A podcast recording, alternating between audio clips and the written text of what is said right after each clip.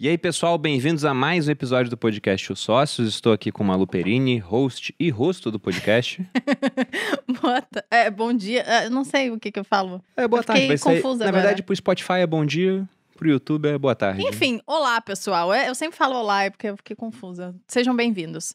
Qual é a pauta do podcast de hoje, Boludinha? Hoje vamos falar de marketing digital, de lançamento, de. que mais? Tudo que precisa para um É, lançamento sempre sempre de que eu te sucesso. pergunto isso, eu espero que você leia o título aqui, mas você nunca Ah, lê. é, porque a- a- eu não leio a pauta, senão eu fico confusa também. Eu sou confusa, então deixa quieto. A pauta de hoje é do zero ao primeiro lançamento. Ah. Uma pauta ambiciosa. Ambiciosa. Há cursos que dão esse direcionamento e aqui a gente pretende, ao longo das próximas duas horas, fazer um conteúdo que realmente possa te ajudar a efetivamente sair do zero. Você está só com uma ideia, não começou nada ainda.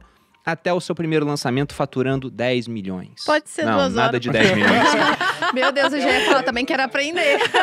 Vamos Até lá, o primeiro lançamento. na mão, Nesse caso, simbora. então deixa só o Perini e a Malu e a gente já pode ir embora.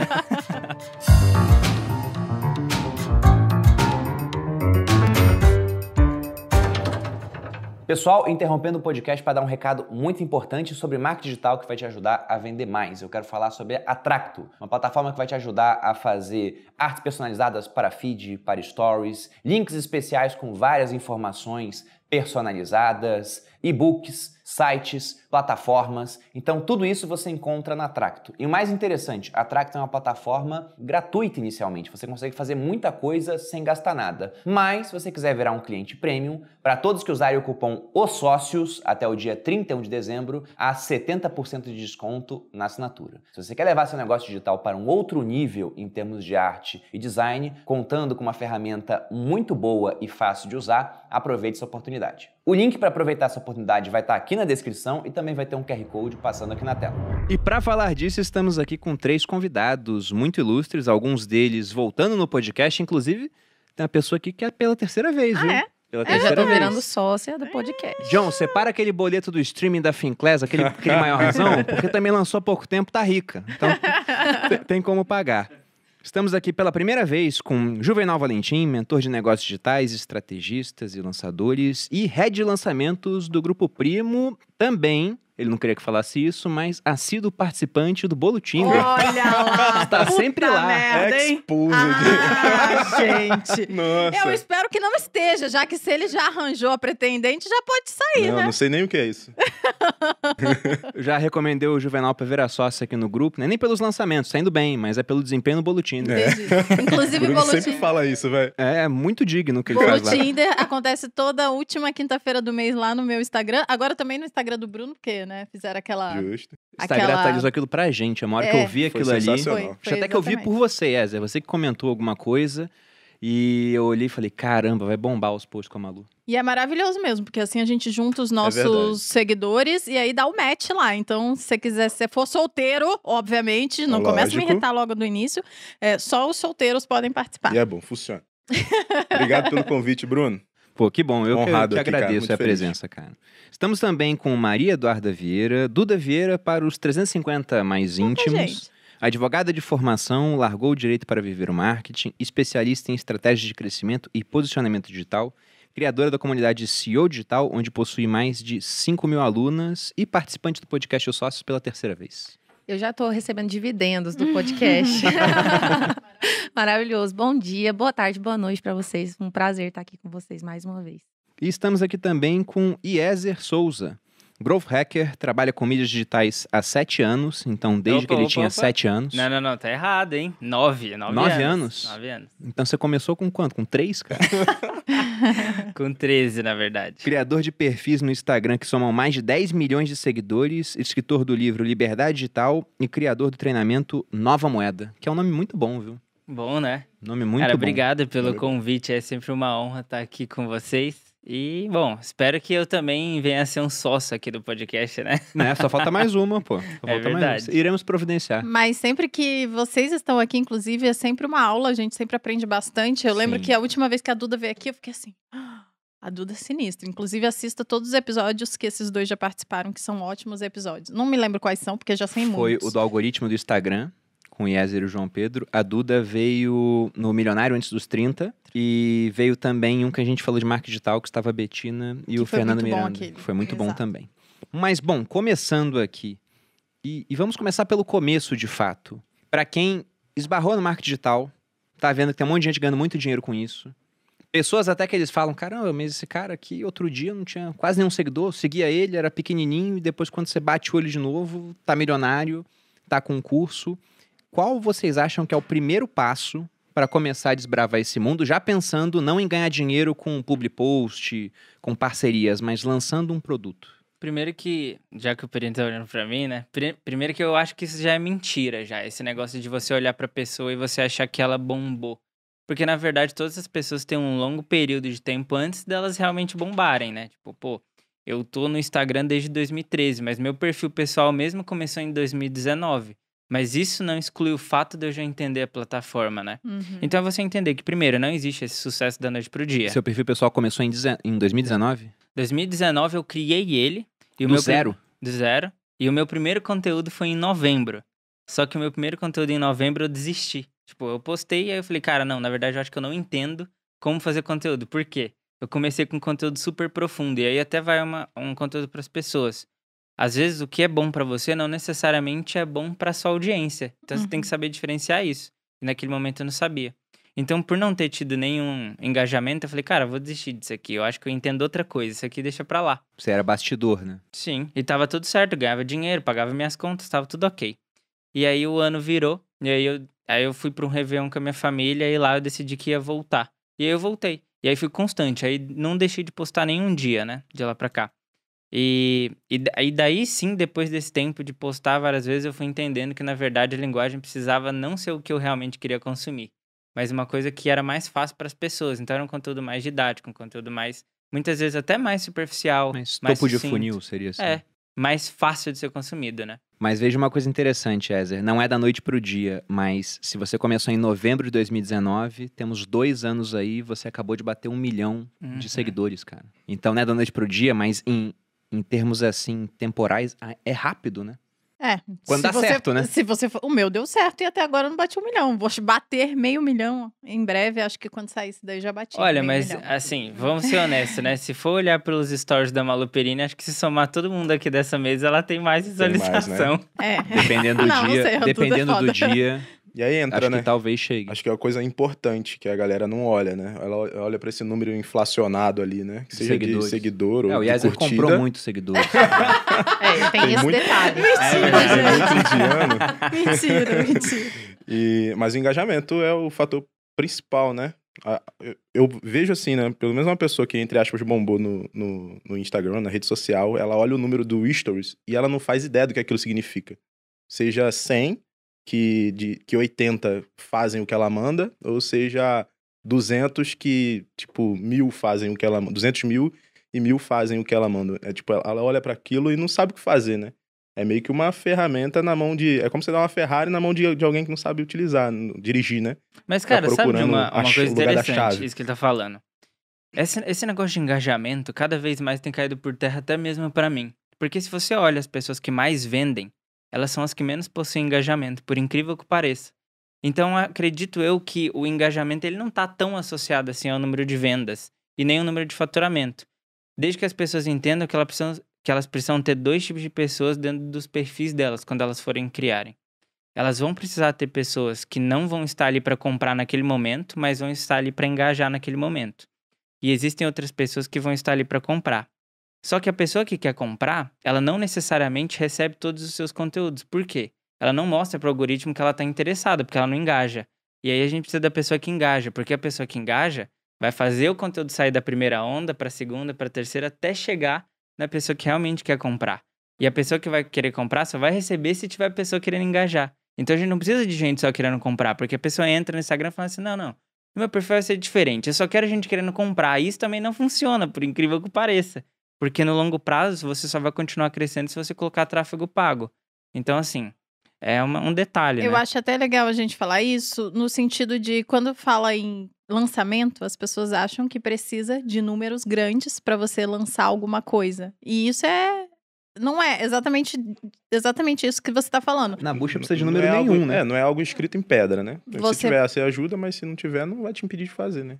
Mas você tem que estar disposto a fazer algum tipo de conteúdo, independente do que seja. Porque tem muita gente que fala: ah, eu quero ser um produtor né, digital, quero vender produtos digitais, mas eu não quero me expor. Alguma coisa você vai ter que dar, né? Vai ter que dar o seu rosto, o seu conteúdo, o seu dia a dia, o seu tempo. Alguma coisa você vai ter que proporcionar, porque não é do zero, não é do nada, né? Eu acho que é até legal a gente nichar mais, então.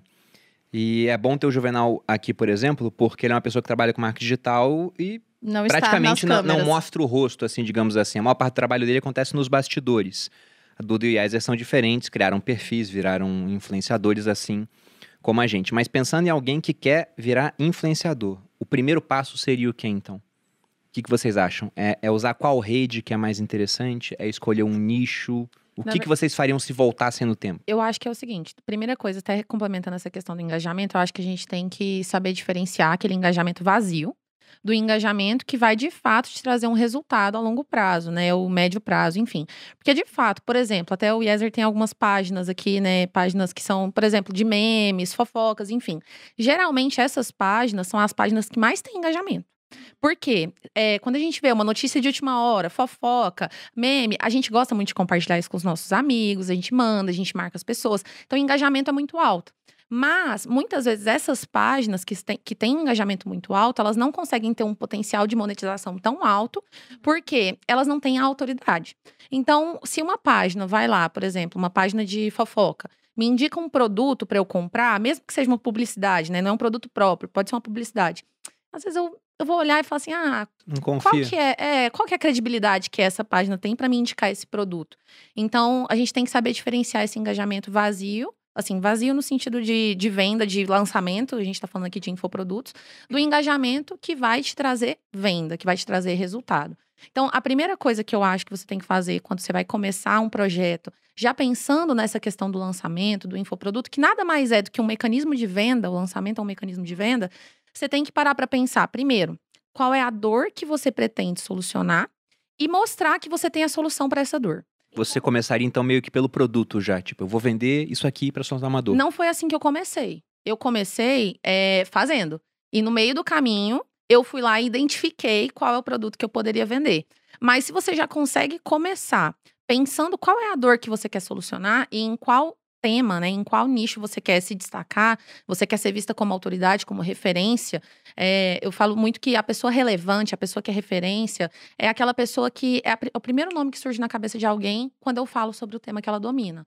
Ah, eu falei em finanças, veio o nome do Bruno. Então, a, a ideia é essa. A sua ideia de construção de marca, construção de autoridade no Instagram, principalmente, é, é um- uma construção da pessoa sempre lembrar do seu nome quando ela lembra do seu nicho.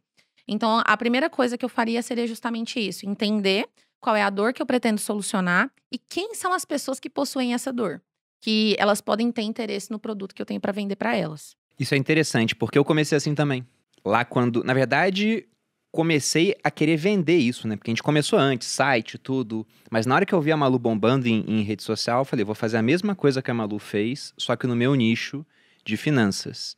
E a minha meta, assim, com o curso era testar. Depois que eu via o primeiro lançamento dando certo, o segundo, aí eu pensei o que a Duda falou aqui. Eu- Eu falei, eu vou trabalhar tanto até que numa roda de pessoas falando de finanças seja impossível não citar o meu nome. Por mais que tenha gente lá que não goste de mim, vão ter que citar o meu nome porque eu vou ser tão relevante naquele nicho que não vai ter como isso não acontecer. Vai ter que respeitar, né? Exatamente. Não sei se aconteceu ainda.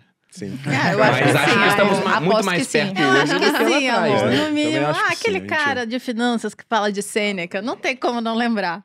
Eu acho. Do Bitcoin, aquele cara do Bitcoin. Então, será que eu posso colocar aqui como primeiro passo qual a dor você vai resolver? Isso é, é um Sim. ponto interessante. O, o- isso é muito.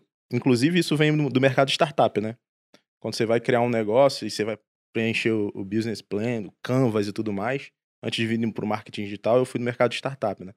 Então a primeira coisa que a gente faz é mapear dor e a persona, né? Então aqui a gente cria todas as hipóteses e tudo mais. Inclusive, eu acho que para mim essa foi um, uma grande, um grande insight, assim, uma grande sacada para lá em 2013, quando eu estava começando a fazer lançamento. Eu ter aquele estalo de diferencial das outras pessoas. Enquanto tava todo mundo tratando o lançamento como lançamento, que a maioria trata ainda hoje aqui, que ó, ele é- é uma tática de vendas. Eu já tratava como modelo de negócio. Então já construí uma esteira de produto e tudo mais. Por quê? Porque a visão das ferramentas de business, de negócio, Canvas, e parece ser complicado, mas não é. É simples, pô. Você pegar um Canvas, uma aula de sete minutos no Google, você resolve o seu problema de parceiro-chave, de identificação de problema que você vai resolver, de como você, pô, valida a tua ideia. Tem uma ideia de um produto. E aí as pessoas querem fazer um 6 em 7, né, de cara, assim, sabe? E, E- se frustram se. E se frustram e param, Bota entendeu? Mas não cima, entende né? que, pô, isso é uma tática de vendas. É, Eu recebo direto pergunta lá, é, apesar de não ser um influenciador como você, mas a galera é muito nichada que me acompanha, né? Então tá todo Na verdade, mundo... você é um influenciador, mano. Sou, você sim, só não tem muita audiência. Não tem muita audiência, Sim. mas controlo todas essas audiências por trás. Não, eu até queria falar sobre isso, porque existe bastante preconceito de quem já está grande, já está fazendo dinheiro e começou sem essa pretensão de falar: nossa, o povo quer entrar agora e ganhar todo o dinheiro do mundo. É, eu tenho algumas amigas que falam assim: nossa, mas Fulano tá aí produzindo conteúdo, tem 3 mil seguidores e acha que é influenciadora. E eu realmente acho que essas pessoas são influenciadoras e eu não vejo problemas dela, delas começarem pensando no dinheiro né? Porque a gente precisa de dinheiro, tá tudo bem. É, eu acho que o grande problema é você começar achando que você vai fazer o 7 em 7, o 7 em 1, o 7 não sei o que, o 8. Não, né? Então vamos com calma. Eu acho que o problema não. é esse. É, eu acho que você tem que, de alguma forma, fazer um- uma estratégia que você tenha um aporte de dinheiro de outras fontes e fazer isso com calma. Então, eu acho essa forma de começar, entender, porque senão você fica produzindo conteúdo sem saber o que você está fazendo. Qual, não qual faz a forma sentido. mais simples de fazer uma venda? Sei lá, tu quer lançar um curso, qual é a forma mais simples de fazer uma venda? Pegar o celular e falar com as pessoas que você já fala normalmente, cara. Que seria o natural se você tivesse num grupo de amigos. Você, para quem que Sim. você vai oferecer o seu produto? Você Sim. vai procurar é, o outdoor? É uma opção. Você vai procurar um, uma- um comercial? É uma opção. Mas qual que é a opção mais fácil? Você, se você confia no seu produto, obviamente. Você sugerir isso às pessoas próximas de você, que já confiam em você. Isso já deixa muita gente caindo por terra já. É, porque eu falei, confia no seu produto, né? Não, não é confiar no seu produto, é, é oferecer pra família e pra amigo. Porque santo de casa não faz milagre. A minha mãe, meu pai, tios, parentes, assim, eles não estavam nas primeiras turmas do Viver de Renda. O negócio foi acontecendo e depois o pessoal viu, caramba, o Bruno tá, tá tendo sucesso com esse curso. E aí começaram a fazer o, curso, me pedir pra entrar nas turmas. Alguns até compraram sem falar comigo, né? Não precisava. Mas o ponto é que não foi no começo, porque a tua família e os teus amigos sempre te veem. Minha família, por exemplo, eu sou o Bruno. O pessoal me viu crescer. É, na então minha você família. não vai ter o- a autoridade que outras pesas de fora vão ver. A mesma coisa Sim, contigo. e- Na minha família, o também- pessoal não, não, não- Eu caguei. Cagaram pra mim. Eles só gostam do Bruno. é o oposto. Agora, tem uma coisa também que é importante, que é entender que seu primeiro produto ele não vai ser bom. Então é, É, melhor você exato. lançar ele logo. E pra menos O mais pessoas. Exato. É, total, porque é muito difícil seu primeiro produto ser bom, cara. É muito difícil. verdade. Como é que foi teu primeiro produto? Foi muito ruim. Muito ruim. E Meu eu produto postei não esses foi dias. muito ruim, não, Cara, mas foi médio. É, É que eu já tinha feito outros produtos de outras pessoas. Exato. É verdade. é, eu nunca tinha feito. Cara, eu cheguei pro Thiago há três anos atrás e mandei pra ele na mensagem assim, falei assim, cara, você é um cara que entende esse negócio de vender e tal, os infoproduto. Cara, eu queria que você é, trocasse uma call comigo, me falasse como é que funciona isso daí. E foi mais ou menos isso, que assim que eu conheci in- o mercado de infoproduto. Eu só sabia que ele vendia algo, mas não sabia como e, E não nem sabia por por quê. É, e foi mais ou menos assim. Então, o meu primeiro curso foi o meu primeiro curso sem ter, ne- sem, sem ter nunca assistido nenhum outro curso. Sabe? Então foi mais ou menos Totalmente assim. cru. Foi, foi basicamente. Eu não sabia como as pessoas iam ouvir, eu não sabia como é, linkar as coisas da melhor forma. Agora não, agora a gente já consome. Então tá, então a gente tem já duas dicas aqui principais. Primeira, entenda qual é a dor que você vai resolver, já que você entrou pensando em vender. E segundo, compre outros cursos, né? Assista outros cursos. Então, isso é muito real. Pô, você quer vender no mundo digital, você tem que entender como que as pessoas entregam aquele produto, de né? preferência os me- dos melhores do mercado, né? Pra você entender. Tem, tem um ditado no mercado de ouro, que é o seguinte, né? De mineração de ouro. Qual é o melhor lugar pra encontrar uma mina de ouro? Do lado da outra. Exatamente. É que eu já sei essa Ao resposta. lado de uma mina que já existe, pô. Então, pra que reinventar a roda do zero? Você pode pegar uma roda que já tá girando, já tem um monte de feedback de outras pessoas que gostaram daquilo, pegar aquilo e falar, como é que eu faço isso aqui agora do meu jeito? É, e Não é? entender que você também não tá no nível daquela pessoa e que você tem outras coisas pra entregar melhor que ela. Possivelmente mais tempo, que é o que a pessoa que já tá vendendo em escala já não tem mais. Cara, e isso é um puta diferencial, tá? Acho que. E, e ultra desvalorizado. Porque o que faz você ganhar do top 1 é a quantidade de tempo disponível que você tem. Você produzir É loucamente E o acesso que você, você. consegue dar para as alunas. e o acesso que você consegue alunos, dar. Porque a, não é o mesmo. Se você tem 10 alunas, por exemplo, ah, vou começar, vou ter Proximidade 10 alunas. Você Vai um cuidar um, dessas pô. 10 alunas como se elas fossem suas filhas. Quantas alunas você tinha na Então- primeira turma, Duda? Na, a minha primeira turma, eu, eu já tive muitas alunas. Porque no- você vendeu porque coisas eu vendi antes, um né? produto. Não, eu, foi a primeira vez que eu vendi. tipo um e-book antes, Mas né? foi um produto muito barato. E eu tinha uma audiência construída. Na época eu tinha uns 30 mil seguidores, não era uma audiência gigantesca, só que era uma audiência muito engajada e que já estava esperando que eu vendesse alguma coisa. Você lembra quantos views você tinha nos stories nessa época? É, nossa, meu meu engajamento era muito bom. Assim, eu tinha 30 mil seguidores e tinha, sei lá, 12 mil visualizações, Nossa, 10 bastante mil. Era, era muito alto, assim. E eu vendi um produto de 107 reais. É, então, mega assim, é, a uma- um conselho que eu deixo aqui, inclusive, não venda o seu produto ba- é, por um preço muito baixo só porque é o seu primeiro. Porque às vezes a gente acha que tem que cobrar barato, porque a gente não tem confiança no nosso produto, enfim. Então a gente cobra menos do que ele vale. E para você conseguir escalar um produto de 107 reais é muito difícil. Você tem que vender para muita é gente. terrível. Então, nessa época, era um produto de 107 reais. Eu vendi para quase 700 pessoas. É, foi, foi, eu vendi muito bem, assim, foi bem legal. Só que assim, eu vendi para 700 pessoas e não fiz 6 em 7, entendeu? Porque é um produto barato. Então, a gente tem que, primeiro, entender o valor do nosso produto e agregar essa percepção de valor a ele e não diminuir o preço porque ele é o primeiro.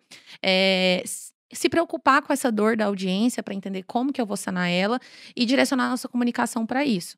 Então, é, por exemplo, eu se fosse lançar o meu primeiro produto hoje, vou lançar meu primeiro infoproduto, faria a entrega toda ao vivo.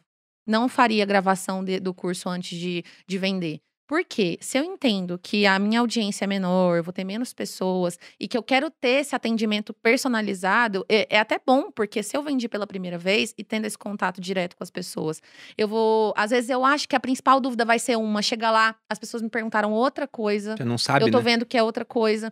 E isso vai me ajudar, inclusive, a estruturar um produto gravado pro próximo lançamento, por exemplo. Mas o primeiro eu faria ao vivo para ter esse contato direto e também para não ficar é, adiando, procrastinando demais a venda. Porque a gente fica sempre, ah, não, mas eu não terminei de gravar. Ah, mas isso e aquilo. Sempre tem uma pedra no meio do caminho. Nossa, se for fazer Isso gravado, ainda é. pelo menos grava antes. Então, Não, gravado pelo menos, ainda é maior Porque. Porque isso é senão triste. dá uma pressão sinistra. É, às vezes você não vende nada, você desanima. E É. aí o curso começa bom e aí depois do que você não Vocês gravou Cara, fica é ruim. horrível. Vocês acreditam que eu, que eu conheci, o pessoal que trabalha comigo conheceu uma galera que, que lança outras pessoas? Falou: não, a gente vende sem gravar. E aí, se vender pouco, a gente não grava. Devolve? Eu, oi? Faz o reembolso? é o Oi? quê? É tipo isso. Reembolso e não grava porque não vale a pena. Eu, eu achei o maior absurdo, né? Isso é uma falta de, Compromisso. Comprometimento. de compromisso com a sua audiência. Se a pessoa, é um absurdo. se a pessoa total. avisar, na minha opinião, não. O combinado não sai caro. Se ela falar, ó, pessoal, Se não vendeu, não gravo. Exatamente. Você chega lá e abre o jogo. Ó, olha, gente, é o seguinte. Vou fazer meu primeiro curso. Não sei direito como é que vai ser. Vai ser ao vivo. Por conta disso é mais barato. Não tão barato assim, a ponto de ser. Não, mas 100 esse reais. povo não fez isso. E é o seguinte: se vender tanto, a gente faz. Se não vender, eu devolvo o dinheiro de todo mundo e vida que segue. Nossa, mas aí eu acho que é- eu acho que nesse caso, você fazer isso. Você discorda do meu posicionamento? Acha um posicionamento Acho um burro? posicionamento extremamente burro. É, Eu nem, eu, nem te, eu nem te respeito, né? Porque a frase é: eu respeito seu posicionamento, mas acho um posicionamento, Posicionamento burro. burro. Não, eu nem respeito o seu posicionamento. É, eu Ok. também acho que isso acaba desvalorizando a pessoa. Porque se você fala isso, ó, eu tenho que ter no mínimo 100 alunos para poder fazer meu curso. Gente, eu tô falando É. que eu faria isso, tá? Mas eu tô falando que o combinado não sai caro. Mas é porque se você não atingiu 100 alunos, você vai ter que devolver o dinheiro e vai ficar feio. Eu Vai- acho. Você fala assim. Aí é a a pessoa te olha e fala assim: nossa, ela não conseguiu vender nem o mínimo Mas que essa ela é a queria vender. mentalidade de lançamento, né? É tanto É- de quem lança por trás ali, É uma pessoa que não lançador. tem audiência, isso. É, não, é a mentalidade mesmo. O cara que não pensa negócio, pra ele o que importa é se fez 100 alunos. Se não fez 100 alunos, não. Cara, o cara que pensa negócio, ele pensa a longo prazo. É É continuidade. porque exato. é isso que eu, tô, que eu tô dizendo, é que esse povo que eu fiquei sabendo, eles são lançadores. Então, eles não são a pessoa que tá dando a cara a Isso. tapa, entendeu? Pensa Mas eu comecei a falar isso porque todo o meu produto, eu tô na sétima edição do Materializa. Obviamente, o meu produto tem uma entrega totalmente, uma dinâmica diferente, mas ele é todo ao vivo. Eu já gravei em outras edições ante- anteriormente, mas eu percebi que ao vivo a eu consigo entender melhor o que, que aquela turma quer, né? E qual que é a dor daquela turma, então eu consigo entregar exatamente o que ela quer. O pessoal valoriza mais a, a E a interação galera ao fica vivo. satisfeita, porque é o que ela precisa. É de Nossa, olha que personalizado. louco. Eu não gostaria de comprar um curso ao vivo. Real. Eu mas, não as pessoas- curto. mas o meu Mas tem você pode todo assistir o gravado depois, né? É, Do então, só que na minha, na minha percepção de comprador, eu acho desorganizado. É que eu nunca comprei ah, um não, ao vivo então, bom. Então, o meu é todo estruturado. Tem tudo, né? Tanto é que a gente tem o planner agora. Nunca então fez é dever de tudo renda. perfeito. Esse é o ponto. Né? Já tá tudo Mas eu acho que o planejado. seu realmente só faz sentido ser ao vivo, né? Tipo,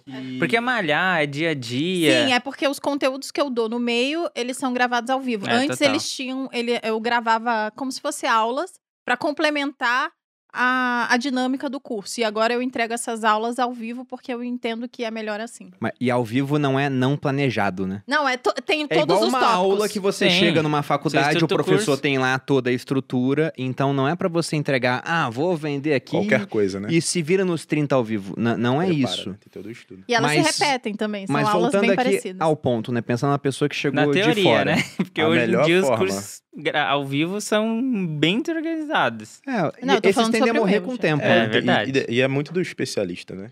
Mas Sim. sem dúvida a melhor forma, assim, de longe, cara. De não, longe. verdade, o do Thiago é bom, mano. O do Thiago, esse O último que Viver de ele Renda fez é bom ao vivo, também, cara. realmente ficou bom. Não, a, Ficou. todos É. nossos, a maioria das nossas entregas é ao vivo. E é assim, é ultra organizada. E fica detalhe. muito. Tem um ponto pra ser ao vivo também, porque, por exemplo, se eu for pegar a última vez que eu entreguei o Viver de Renda gravado, o que aconteceu? Pra gravar o curso, são 60 horas de curso, então eu demorei um tempo muito bom. Eu parei de fazer outras coisas, deixei de abastecer YouTube, por exemplo, É pra de deixar viver, gravado. basic- e Basicamente ficou de viver. ótimo, ficou muito, muito bom. Só que o ponto é, durante esses seis meses, a Selic que tava em 5 caiu pra 2 e agora tá em 7. é, o Depois, né? é que muda tudo. Pois é, então, durante seis meses já mudou. Depois eu fui vender esse negócio no ano seguinte, já tinha aluno falando, tá velho. Eu falei, cara, não tá velho, eu gravei há um ano. Tá muito novo. Pô, mas o Bitcoin tava 20 mil, agora tá 200. é porque o mercado muda. Quando você faz ao vivo, não. Ele tá 100% atualizado para aquele momento, para aquela turma. Pensando numa pessoa iniciante, acaba sendo melhor. Mas voltando à à pauta dos lançamentos, a gente falou até agora, qual a dor iremos resolver, que seria uma escolha de nicho, definir um produto, inspiração em outros produtos, você vai reinventar a roda do zero, não venda por um preço tão baixo, mas eu acrescentei aqui, mas também não venda por um preço muito alto, é feio você ter que diminuir o preço depois, né? Sim, A primeira turma pagou muito, a outra vai pagar muito mais barato que não vendeu, precificação é difícil. não tenha grandes expectativas, tenho falado bastante pra Malu que felicidade, na minha opinião, é a diferença positiva entre o que você espera e o que você, aliás... É, entre o que você espera e o que E você obtém. Você tem que obter mais do que você espera. Lá na, na MLP, na mentoria de Entre lançamento. o que você obtém e o que você espera, seria. É, nosso método de lançamento primo, nossa imersão. Cara, todo mundo, sem exceção, todo mundo me perguntou qual é, o que, que é mais desafiador. E a minha resposta de lidar com lançamento, com especial, minha resposta sempre foi, é expectativa. Expectativa Se total. você setar a expectativa errada, você matou o expert. Se você citar a O expectativa time. o time mata todo mundo, inclusive você. Então, tipo, isso é um, é um problema pra quem for lançar outras pessoas, até pra quem se lança, pro, pro Total. especialista também. E se você foi o backstage do, do Meu Milhão, a gente tava conversando lá no, no- na casa do Thiago, e aí eu tava sentado no tapete assim, ele na cadeira. Aí ele, e aí, quanto, quanto você acha? Eu perguntei, ele falou, cara, uns 30, 40 mil, 60 mil vai ser lindo. Só que a, 60 mil na live? na live, na live, né? 60 mil pessoas na live. 5, 6 da manhã, nossa, vai ser incrível. 60 mil vai ser incrível. Vai bater 80. Só que eu tinha feito a conta, pô. No meu plano ia ser exatamente 80 mil pessoas na live. O número que aconteceu foi o que eu planejei. Exatamente. E eu tava já com aquela expectativa. O meu time tava mais ou menos nessa expectativa. Só que eu joguei pra baixo, entendeu? Deixei todo mundo meio que controlado assim, porque, cara, se cair, se a gente perder esse número de grupo, vai dar uns 60 mil na pessoa. De 60 mil pessoas na live. E a gente bateu 80 mil. É tipo, tá gravado no backstage. Ele, cara, a expectativa do Thiago alinhada. Quando, quando a gente saiu da primeira live, mudamos o lançamento, saca? Porque o Thiago entrou no jogo assim de uma forma sensacional. Então, tipo, isso é importante. sabe? Ele, ele tava esperando menos, né? Ele Ao tava mesmo esperando tempo menos, que tem pô. que ter, porque o time tava assim, precisa "Nossa, ir pra algum norte, Sim, né? não- Sim. Não, o período, pô, é, terceiro trimestre ali, entrando pro, pro último trimestre, período fraco, é o mais fraco, né? Ele, ele é um período de baixa Do pra ano, né? depois, Uhum. isso. Então tava, a expectativa era essa, né? Então tava meio desanimado e tal. Aí começou 80 mil pessoas, 5, 6 da manhã. Aí, come... aí a gente terminou fazendo orquestra. Mas Literalmente. voltando agora pra um lançamento menor, porque as pessoas já viram, nossa, 80 mil na live, então preciso ter grandes Não, números. eu só chego a. Aqui até agora a gente Três. planejou o produto mais ou menos, né? Não é muito barato, também não é muito caro, Nunca faz ao vivo, mas não é planejado, qual dor vai resolver. Tá, então você tem, vamos supor que a gente tem um produto preparado. Ah, como é que grava? Você senta lá, pega um celular e, E e faz a live, né? Se for ao vivo, né? Esse aqui foi o celular que eu usei pra gravar o Bruno primeiro. Viver de Renda, um Samsung S6. Ele tá levemente trincado na tela, não é meu perfil Levemente. apontar culpados, mas a culpa foi da Malu, foi ela que deixou cair no chão, pouco após adquirido. E a gente Foi vendeu oito turmas do Viver de Renda com a gravação feita com esse Da celular. tela rachada. Então, gravar não é obstáculo, tá, gente? Apertar o botão. É só isso. Só não esqueça de apertar o botão. Acontece também de você fazer a aula inteira quando você viu, hum, não tava gravando. Nossa, terrível. aconteceu. Algumas, Quem todo nunca? mundo já passou por isso. Sobre essa questão de expectativa, só para passar para o próximo Por ponto, favor. eu acho que é importante também você é, vocês terem em mente sempre que você vai lançar o seu primeiro produto, que o objetivo do primeiro lançamento não é você ficar rico, é você validar o seu produto. Exatamente. O principal objetivo não é ganhar dinheiro no seu primeiro lançamento, é você compra um entender se a sua promessa está alinhada, né? Se a promessa do seu produto está alinhada, se as pessoas estão comprando a sua ideia. Então, é, muitas vezes no primeiro lançamento, você não vai realmente fazer um grande faturamento, você não vai faturar muito alto. Mas se você vendeu para uma parcela de pessoas ali, elas validaram o seu produto e elas te derem um feedback bom, né, um depoimento legal, você sabe que você está no caminho certo e daí você vai pegar essa grana que você ganhou no primeiro, vai reinvestir para o próximo e aí sim você vai aprimorando cada vez mais a sua entrega. Perfeito. Então, entrando agora, definimos o. Vamos definir o produto aqui, tá mais ou menos definido. A pessoa foi lá, anotou os pontos em casa. E aí, o que, que a gente faz depois? Como obter audiência? Ou, na tua opinião, o Juvenal não precisa de audiência que tem tráfego pago? Qual a opinião de vocês? Produto definido, o que, que a gente faz agora? Cara, o, o- esse lance da audiência no tráfego pago, né? Vocês gostam de ficar batendo nisso, né? a Malu gosta. Eu O- não. eu não Cuidado, uso hein? tráfego Tem pago muita até gente pra agora. defender o orgânico, hein? É, tem muita gente pra defender o orgânico. É, mas assim, ó. É, a- por isso que eu achei que alguém do orgânico ia falar antes. Não, mas? Não, mas eu deixa ele logo. primeiro falar primeiro, Então, né? tra- E tráfego aí, você tá só segurando aqui. Respeite seu posicionamento. Todo Então, mundo tra- julgando. Tráfego pago é exatamente isso. Ele é um acelerador, entendeu? Então, tipo, não, acho que não é uma coisa ou outra, saca? Acho que quando você consegue trabalhar bem, o primeiro lançamento que eu fiz do Bruno, ele falou, cara, tráfego vai destruir meu perfil. Eu falei, calma, não é bem assim. Ah, não, porque da última vez que eu fiz, minha entrega caiu e não sei o que. Eu falei, cara, vai melhorar. Olha e vai melhorar, confia. Aí ele confiou e melhorou. Não, não atrapalhou em nada, cresceu um pouquinho mais. As redes cresceram e tudo mais. Se você faz bem feito, ok, você, você, você consegue ali é, acelerar com a grana. Mas a grana é, é só acelerador, velho. Se você tem uma audiência, por que não colocar uma grana para trazer mais pessoas, entendeu? Uhum. Então você soma. Eu acho isso fundamental.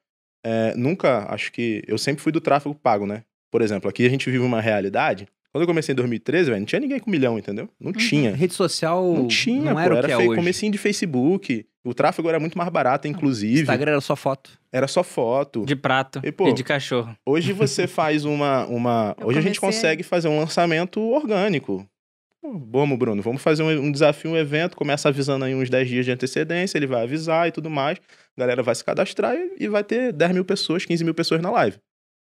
Perfeito. Só que quando eu comecei, eu peguei um, um, um- um mundo onde era tudo mato, né? Então, tipo, a realidade, e isso eu acho que é um ponto ultra positivo, que quando a gente chegou aqui, a gente conseguiu bater os recordes no- dos lançamentos por conta disso. Porque a minha realidade toda foi de pegar pessoas do zero e construí-las. Pegar pessoas do zero e construir, porque não existia. Quando começou a existir, eu falei, nossa, é tão fácil isso.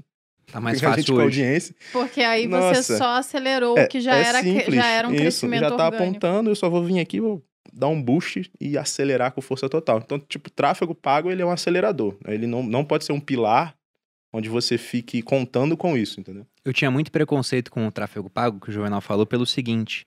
A primeira vez que eu fui fazer alguns anúncios, a minha audiência nos stories caiu muito. Eu falei, caramba, será que tem alguma correlação com isso? Aí eu fui perguntar pro Sobral. Eu falei, Sobral, aconteceu isso, não sei o que, você acha que o anúncio pode estar atrapalhando? Ele falou, olha, o anúncio é mais uma coisa que vai ser mostrado para sua audiência. Se for um anúncio muito ruim, e era, porque eu não parei para gravar um vídeo criativo, não fiz nada disso, o pessoal olha aquilo, não interage, entende que o conteúdo é ruim, então no final isso pode acabar atrapalhando um pouco o seu orgânico. Eu pensei, não vou mais fazer essa porcaria. Aí o Juvenal foi, sentou comigo e falou, cara, aqui ó, 15 roteiros de vídeo, a gente bateu, eram vídeos bons, eram criativos, que eu falei, eu consigo até postar isso no meu feed, se eu quiser. E aí, aumentou a audiência, aumentou a entrega, tivemos mais leads cadastrados em lista de e-mail, que eu nunca tinha usado na minha vida, lista de e-mail. Né? Usei uma vez lá atrás, mas muito, de maneira muito amadora, porque eu pensei, ah, o Stories é, é minha lista de e-mail. E realmente o resultado foi melhor que eu tive até então. Mas pegando, então, combinando essas partes. Temos pessoas defendendo aqui a, a, o, o, orgânico. Você sabe da, do poder do orgânico também. Mas ele não foi contra o orgânico. É, ele não foi contra. Mas você sabe do orgânico também, só que você tem esse background de ter construído pessoas do zero utilizando muito o pago. Pensando que a pessoa vai lançar o primeiro produto, ela deve ter uma audiência orgânica pequena e talvez ela tenha recurso para investir no pago. E aí, como é que seria? Olha, eu vou falar que assim, eu não tenho nada contra o tráfego pago, muito pelo contrário. Mas eu tenho não muita gosta, coisa a favor. Só que o problema é que a maior parte das pessoas não gera a coisa mais importante dentro do Instagram, que é a conexão. E quando você pega um caminhão de dinheiro e coloca em tráfego pago, você só garante que as pessoas cheguem, mas você não garante que elas continuem. Uhum. Esse é o grande problema. Você não tem que começar nem por orgânico, nem por pago. Você tem que começar por conexão. Esse é o melhor passo de todos. Porque se você funciona o orgânico, se você funciona o pago, se você tiver as pessoas conectadas, elas vão se manter a longo prazo. Uhum. O problema é que ninguém faz um- uma conexão bem feita, salve as exceções de vocês e algumas outras pessoas que sabem fazer isso.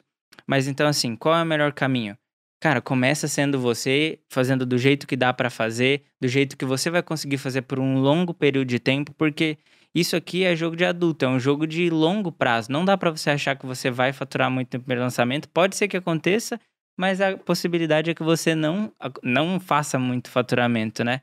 Então comece contando quem é você e fazendo da forma que mais eh, se aproxima da realidade, porque quanto mais tempo você conseguir fazer isso, mais chance você tem de se perdurar nesse mercado, né? Então acho que assim, e criação de conteúdo, cara, não inventa roda. O que as pessoas do seu mercado já estão fazendo? Porque as pessoas elas querem chegar para lançarem produto e elas querem falar assim: "Ah, não, eu não vou fazer esse tipo de conteúdo porque já tem outras pessoas fazendo. E é a maior burrice do mundo você falar um negócio desse. Porque se já tem outras pessoas fazendo, você tem que fazer também. Só que É você. porque dá certo, né? Exatamente. Uma Por que, que você não validação, vai fazer? É uma idiotice pensar nisso. Só que você tem que fazer isso, mas não só isso. Porque isso todo mundo faz. E você tem que ter elementos que te deem um- uma sensação de único. O que, que você faz que ninguém mais consegue fazer dessa forma? É isso que vai fazer o diferencial. Por quê? Os seus conteúdos eles vão ser entregues para várias pessoas em momentos diferentes. E aí a pessoa vai optar por olhar por um negócio que ela não vê mais em lugar nenhum falar: caraca, isso aqui é a Duda, isso aqui é o Yezer, isso aqui é o Perini, isso aqui é a Malu, sabe? Isso aqui é o Juvenal. Só que o Juvenal nem tanto porque ele não aparece, né? Mas ele sabe a importância disso nos players que ele toca. Então acho que é isso, nem orgânico, nem pago. Começa por conexão, que eu acho que é o caminho mais fácil, porque as pessoas geralmente elas começam do perfil pessoal. Então, cara, foca nisso, foca em, em aproximar as pessoas de ti. Eu- o meu primeiro lançamento, inclusive, foi completamente feito baseado no espelhamento. Eu não entendia nada, assim, de nome de estratégia, de formato de lançamento, nada disso. Eu só fui fazer assim: vou vender esse produto aqui, preciso dar um jeito de vender. E daí eu comecei a observar o que as pessoas que lançavam faziam. Então, assim: ah, Fulano tem um bônus de primeiro dia, ó, pra de- dar uma. Um. É, é, dar um, né?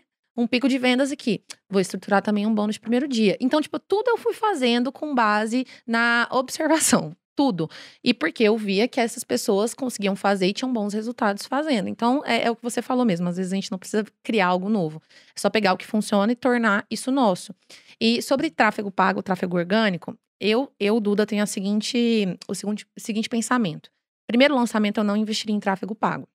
Por quê? Você não, você não tem verba ainda, você ainda não validou o seu produto, que é o que eu falei que é o principal ali no primeiro lançamento. Então, eu focaria em validar o meu produto com a audiência que já tá ali, gerando a conexão que o Yezer falou, porque o que que acontece? Tem gente, por exemplo, eu, eu tenho uma mentoria que é justamente para isso, né? Para desenhar esse primeiro lançamento. E eu vejo que tem alunas que têm 100 mil seguidores que não vendem 10 mil reais, e tem alunas com 10 mil seguidores que venderam 200 mil. 100 mil Uhum. seguidores, meio 10 mil reais. Sim. Ah, mas não precisa ir muito longe. Tem gente milhão que não vende 10 mil reais também.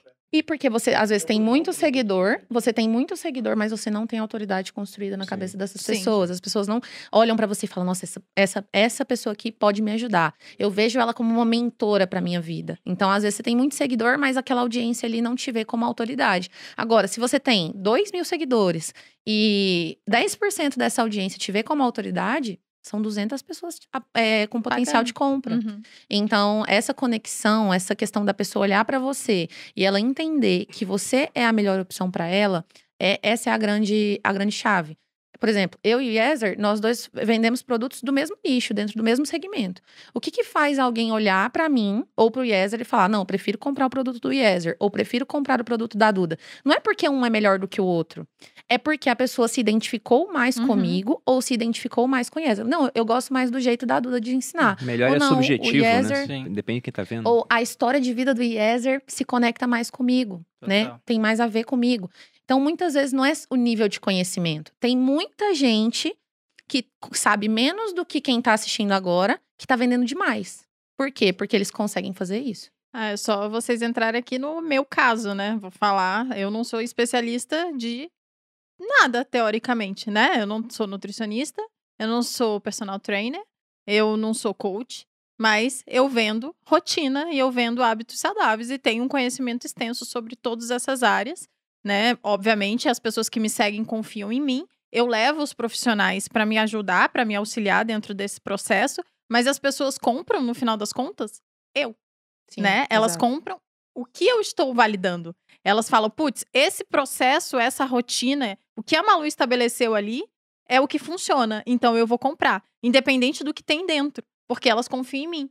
Então eu acho que é conexão, é credibilidade, né? A pessoa confia. E não é só a rotina, ela confia também na roupa que eu tô vendendo agora, no sex shop que eu tô vendendo o produto, no que eu falei que aquilo vai funcionar. Então, no final das contas, é sobre a, o posicionamento e a forma como você aparece para aquela pessoa, né? Independente de se você tem um título ou não. Quando você É falou isso, é, me, me clareou que, tipo, é porque eu falei do startup, né? Então lá no mundo da startup, quando você planeja um negócio, você tem que achar três peças, três pessoas. Um designer, um programador e a pessoa de negócio.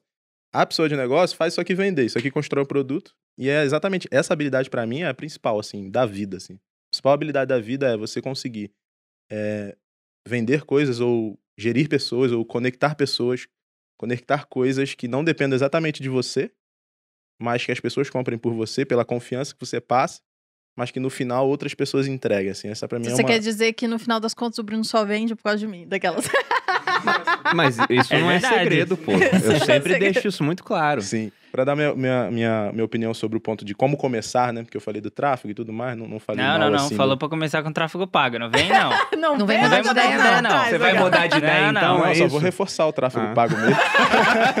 Mas tudo bem mudar de ideia. Mas vamos assim, ó, claro. tudo bem mudar de ideia, né? Assim, pra, pro- o conselho que eu dou para as pessoas, pô, tô começando, o que eu, qual a melhor estratégia que você me indica? Eu falo assim, cara, a sua realidade, entendeu? Faça o melhor dentro do, do que você tem na mão, pô. Faz o melhor com o que você tem na mão, que com certeza vai dar certo.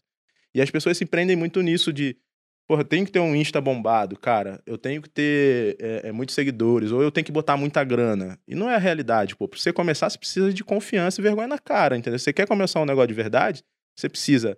Quero vender água. Beleza, quero vender água online. Vou fazer ali o meu lançamento da água online. Cara, você não tem nada, você não tem grana, não tem nada, vai pra rua e vende, entendeu? É o processo de validação. Como funciona o processo de validação lá no mundo da startup? Você cria uma hipótese no papel e você vai pra rua, pô. Você vai pra rua descobrir pessoa, pergunta para todo mundo e pergunta até você encontrar uma pessoa que está disposta a pagar por aquele papel. Esse é, esse é o ponto.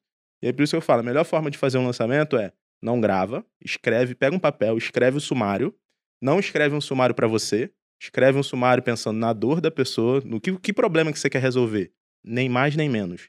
Ah, tem que ter 10 módulos? Cara, tem que ter 10 minutos se resolver o problema. Eu tenho um case disso que é que eu fiz 15 mil vendas no final de semana, porque as pessoas estavam dizendo que estavam com dor de garganta. Lançava o Mauro Henrique da Oficina G3, a gente acabava de fazer um lançamento, e eu sempre faço pesquisa.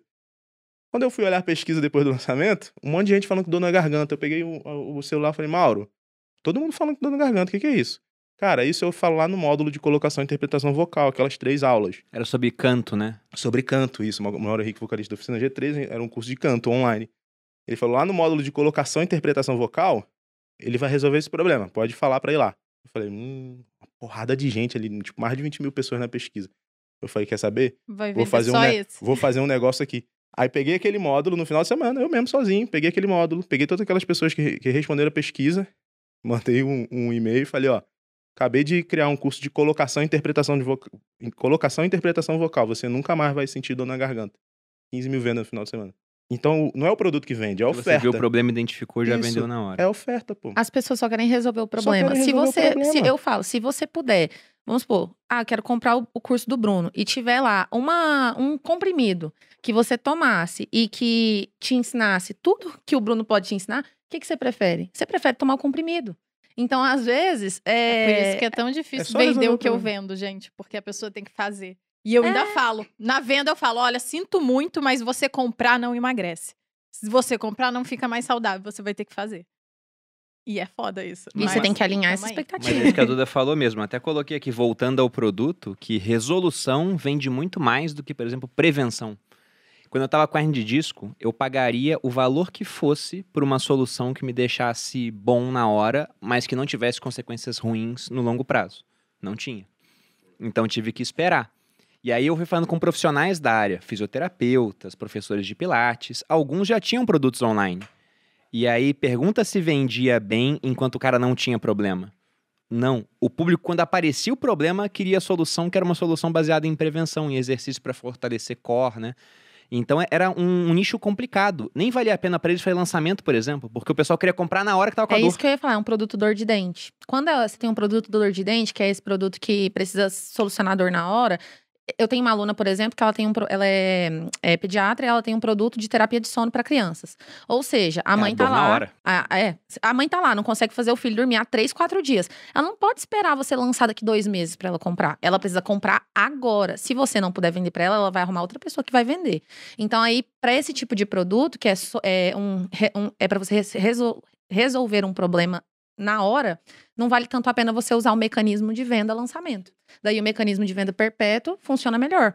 Então você tem até que entender, né, qual que é o mecanismo de venda que funciona melhor para o seu produto. Um produto que apresenta oportunidade, como os nossos produtos aqui, geralmente funcionam no lançamento. É que o lançamento é uma coisa muito boa que a gente está vendo aqui no, no grupo agora, em comparação, por exemplo, com as plataformas, com o Stage, que é de marketing digital, e com a Finclass, né, de finanças. Como a Finclass está à venda todo dia, e o Stage também, o que, que o pessoal faz? Deixa pra depois. Procrastina. adia a decisão de comprar. Se fosse uma plataforma lá, sei lá, hérnia de disco class, aí é legal, né? Porque o cara tá com a dor, ele compra na hora. Agora, como é conteúdo de aprendizado, ele vai deixando pra depois, deixa pra depois, enquanto o lançamento tem uma coisa maravilhosa, que é a escassez. Se o cara não compra na hora, né, um gatilho poderosíssimo, vai fechar e aí é só meses depois, talvez por um preço já mais alto, não sabe em que condições. Então, essa escassez do lançamento é extremamente É poderosa. um empilhamento de É pressão, né? Que isso acontece no final, mas você, você empilha desde o começo. E Exatamente. isso vai depender de qual é o seu produto e qual o seu nicho, obviamente. Aqui a gente falou de vários, né? Do sono da criança, da hérnia de disco, do viver de renda, do materializa, que é um fitness. O materializa, por exemplo, eu lanço, eu tô dando um exemplo do meu, porque para mostrar que é bem diferente eu dos queria outros, entrar né? no, no exemplo do materialismo. É, o materializa eu lanço em, em momentos específicos do ano, porque eu sei que alguns momentos são melhores. Então, para quando o pessoal quer emagrecer, apesar de o que eu vender lá é mais saúde do que emagrecimento, o emagrecimento vem de brinde, né?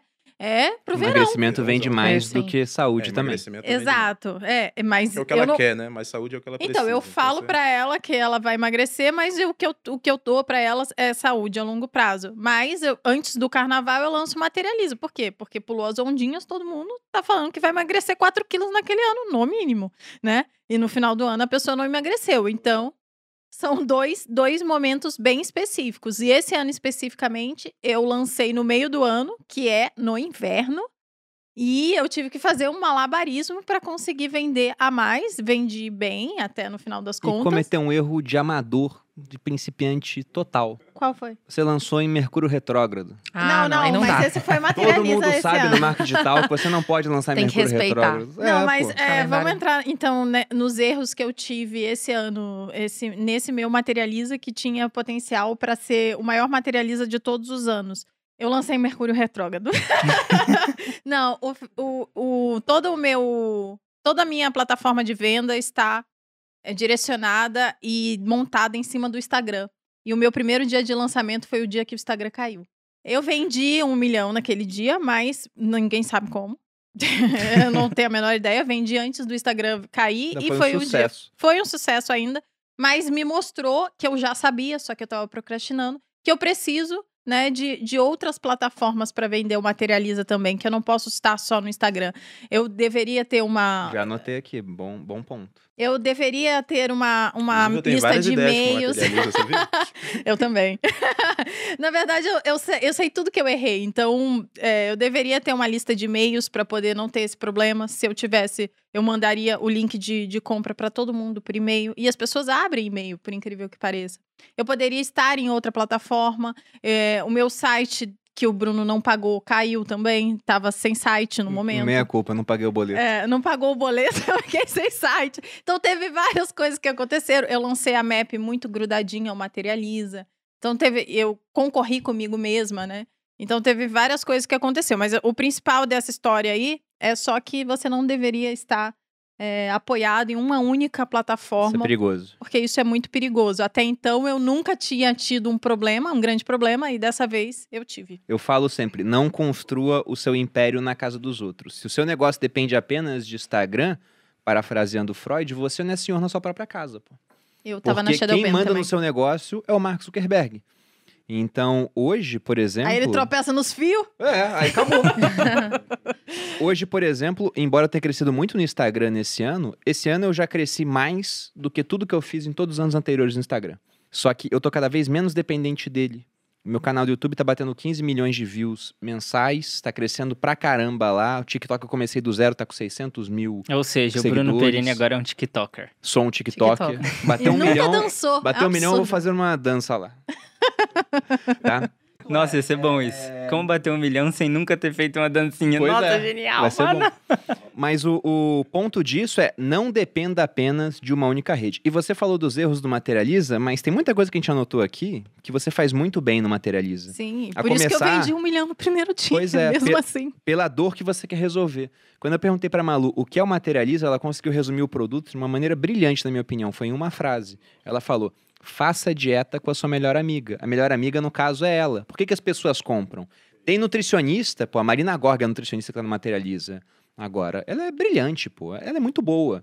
A, a personal é a Lê, que faz personal com a gente, tem um programa também, tem muita audiência no Instagram. Ambas têm números relevantes, mas o pessoal não compra porque é a Lê ou a Marina. Compra porque tá fazendo dieta com a melhor amiga, que é a Malu. Tanto que depois pode uma ou outra acabar saindo, né? As coisas mudam os planos, e mesmo assim, provavelmente vai vender até mais porque ela tá ganhando audiência. Então, essa conexão de fato é muito importante. Só que o ponto é, falamos aqui de conexão, de construir autoridade, porque, por exemplo, a pessoa vai comprar vendo que você é relevante, tem conhecimento e autoridade naquilo que faz. Como construir essa autoridade? E essa pergunta é muito boa, porque tanto o Yezer quanto a Duda são pessoas muito novas. Vocês têm quantos anos? 23 e 25. E é Meu difícil para o jovem aparecer como autoridade. Há um motivo pelo qual eu uso barba, além de ficar extremamente sexy, né? é que eu fico com cara de mais velho, pô. Isso me ajuda, me dá mais autoridade. A hora que tiver um pelo branco na barba, eu vou viver de render 5 mil reais. 5 mil Tá reais. só pô. esperando. Então, como fazer isso? Como construir autoridade? É, o que muitas pessoas falam é que você vai se tornar uma autoridade. E realmente é o que vai acontecer, mas para você se tornar uma autoridade, você precisa começar sendo uma autoridade, se posicionando como uma. Óbvio que as pessoas ainda não te veem como uma, mas se você se posiciona como uma, é só um, um espaço de tempo para as pessoas começarem a ver isso. Então, por exemplo, eu comecei novo, né? Eu tinha mais ou menos uns 21 ali, quando eu, quando eu criei esse meu perfil. E, cara, não tem como você, com 21 anos, tendo passado o que eu passei, né? É, se posicionar diferente. Eu era uma criança, curtia jogar videogame, falava as palavras tudo errado, não, não sabia juntar as palavras da melhor forma possível, falava um monte de palavra no diminutivo, falava, tinha muito vício de linguagem, falava muito palavrão. E isso está extremamente desacordo com a audiência que eu queria e para quem eu vendo hoje. Então, assim, o que, que eu precisei fazer? Eu precisei cada vez aparecer menos. Por quê? Porque cada vez que eu aparecia menos, as pessoas elas tinham, elas desenhavam algo na cabeça delas que não necessariamente era o que eu tava passando ali naquele momento. Então, por exemplo, eu gostava muito, muito de jogar bom. videogame. Precisava mostrar isso? Não. Por quê? Porque não vai de acordo. A minha audiência Tirava é o dobro. a autoridade. É. E tem coisas que tiram a autoridade Total. das pessoas. Ou te dão, ou te tiram. Pra onde você vai? Com quem você anda? Isso te dá autoridade ou te tira. É simples assim. Você tem que olhar pra sua linha editorial e ver. As coisas fecham a, a soma ou a subtração tem um resultado.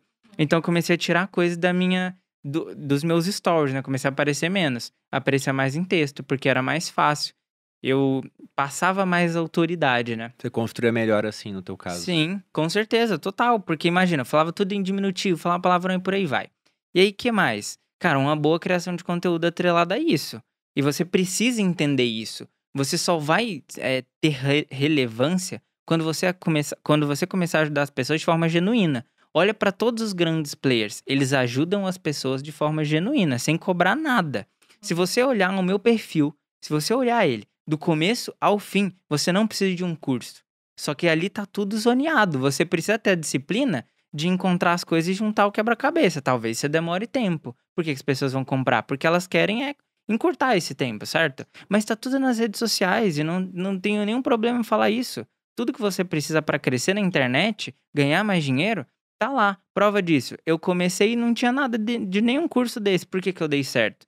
Porque todas as respostas estão dentro das redes sociais. Inclusive, principalmente dentro do seu próprio Instagram, que muitas vezes você não tenha nem a coragem, a capacidade de analisar suas métricas.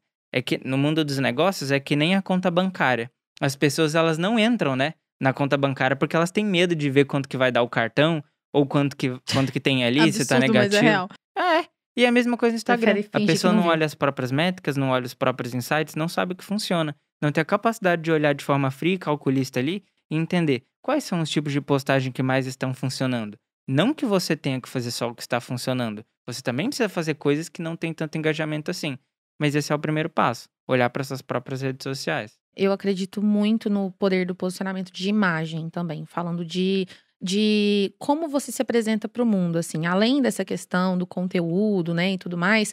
Ah, Eu virei algumas chaves com relação a isso, porque quando eu comecei a produzir conteúdo, eu estava ali no final do, da faculdade de direito, né? Tava ali em 2018, e eu tinha, eu me colocava muito numa posição de, ah, estagiáriazinha, sabe? Ah, eu tô aprendendo e tal. É, eu tinha é, até um pouco de receio de me colocar. Se você olhar os primeiros stories, por exemplo, que eu gravava, parecia que eu tava pedindo desculpa pra falar. Eu, eu Sabe também. quando você fica assim, "Olha, dá uma licencinha aqui. aqui, será que eu posso falar com vocês e tal? Então, eu pedi praticamente desculpa pra falar.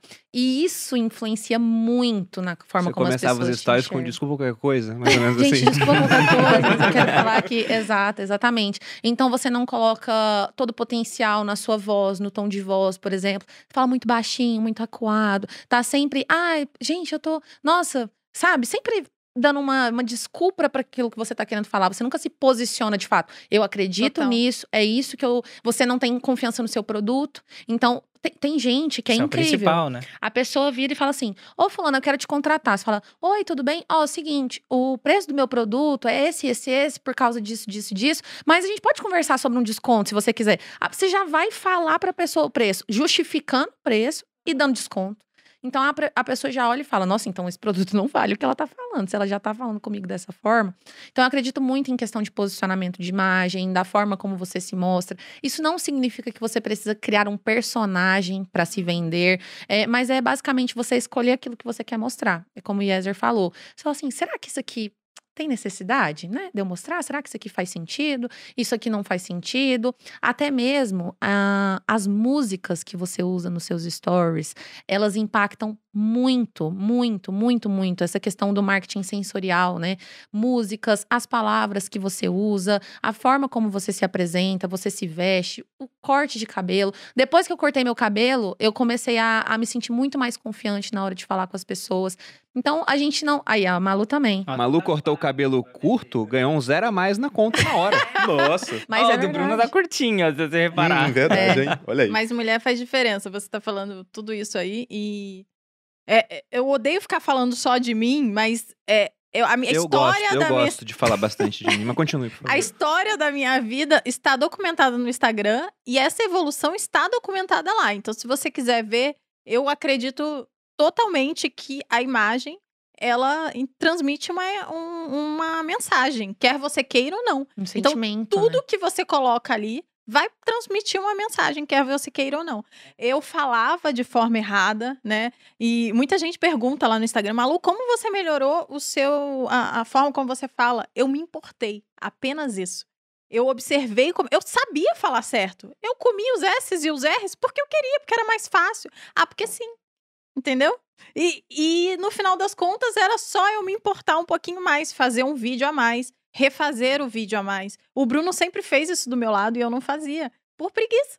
Eu falo que a gente sempre tem que fazer. é, Eu sempre sugiro isso pra todo mundo que me pergunta sobre essa questão de posicionamento. Na- por exemplo, nessa época, eu tinha cabelo longo e tudo, era muito menininha, eu usava rosinha, claro, no meu feed, assim e tal.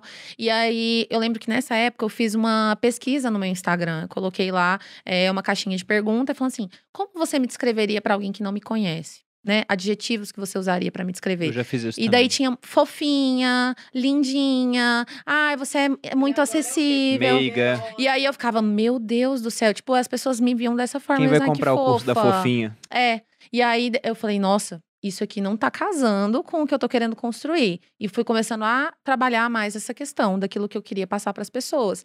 E sempre, de três em três meses, eu sempre faço esse teste no meu Instagram pra ver se a minha imagem tá alinhada com aquilo que eu tô querendo passar. E aí, pensando em você construir isso para o seu produto, já que a gente está falando de lançamento e de ganhar dinheiro, eu acho que o, o mais legal e o mais fácil de fazer é pensar: se eu fosse comprar este produto de uma outra pessoa, como eu gostaria que a pessoa que me vendeu fosse? Como eu acreditaria nela?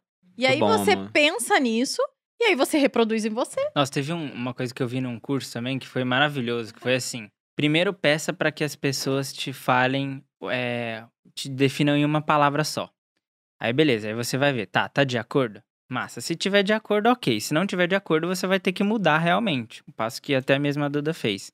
Mas se tiver de acordo, uma boa estratégia para você melhorar isso é ir no Google e pesquisar filmes de personagens que tenham aquelas mesmas características Massa. Pra você ver como maximizar isso nas redes sociais, Porque, porque, é uma novela. personagem A- a gente tá também entrando é num papo- maximizado. Exatamente. A gente tá entrando num papo aqui de arquétipos, É, no de final das arquétipo. contas. A gente Melhor quer fazer sacada um- boa pra, um- pra Não, cara, eu achei genial Irado. isso. Eu A falei, gente vai fazer um "Caraca, que podcast foda." sobre Se isso. você for ver, por exemplo, as minhas fotos na, na Fin Class, que a gente usou no Clube do Livro também, é sentado numa poltrona, é tentando passar o arquétipo do governante, arquétipo do, do sábio. A gente vai fazer um podcast. Se você quiser um podcast sobre arquétipos, Deixa um aqui comentário, nos peça pra gente que nós faremos um exclusivo sobre isso. E isso muda, inclusive, de rede pra rede, porque no OnlyFans é puro arquétipo do amante.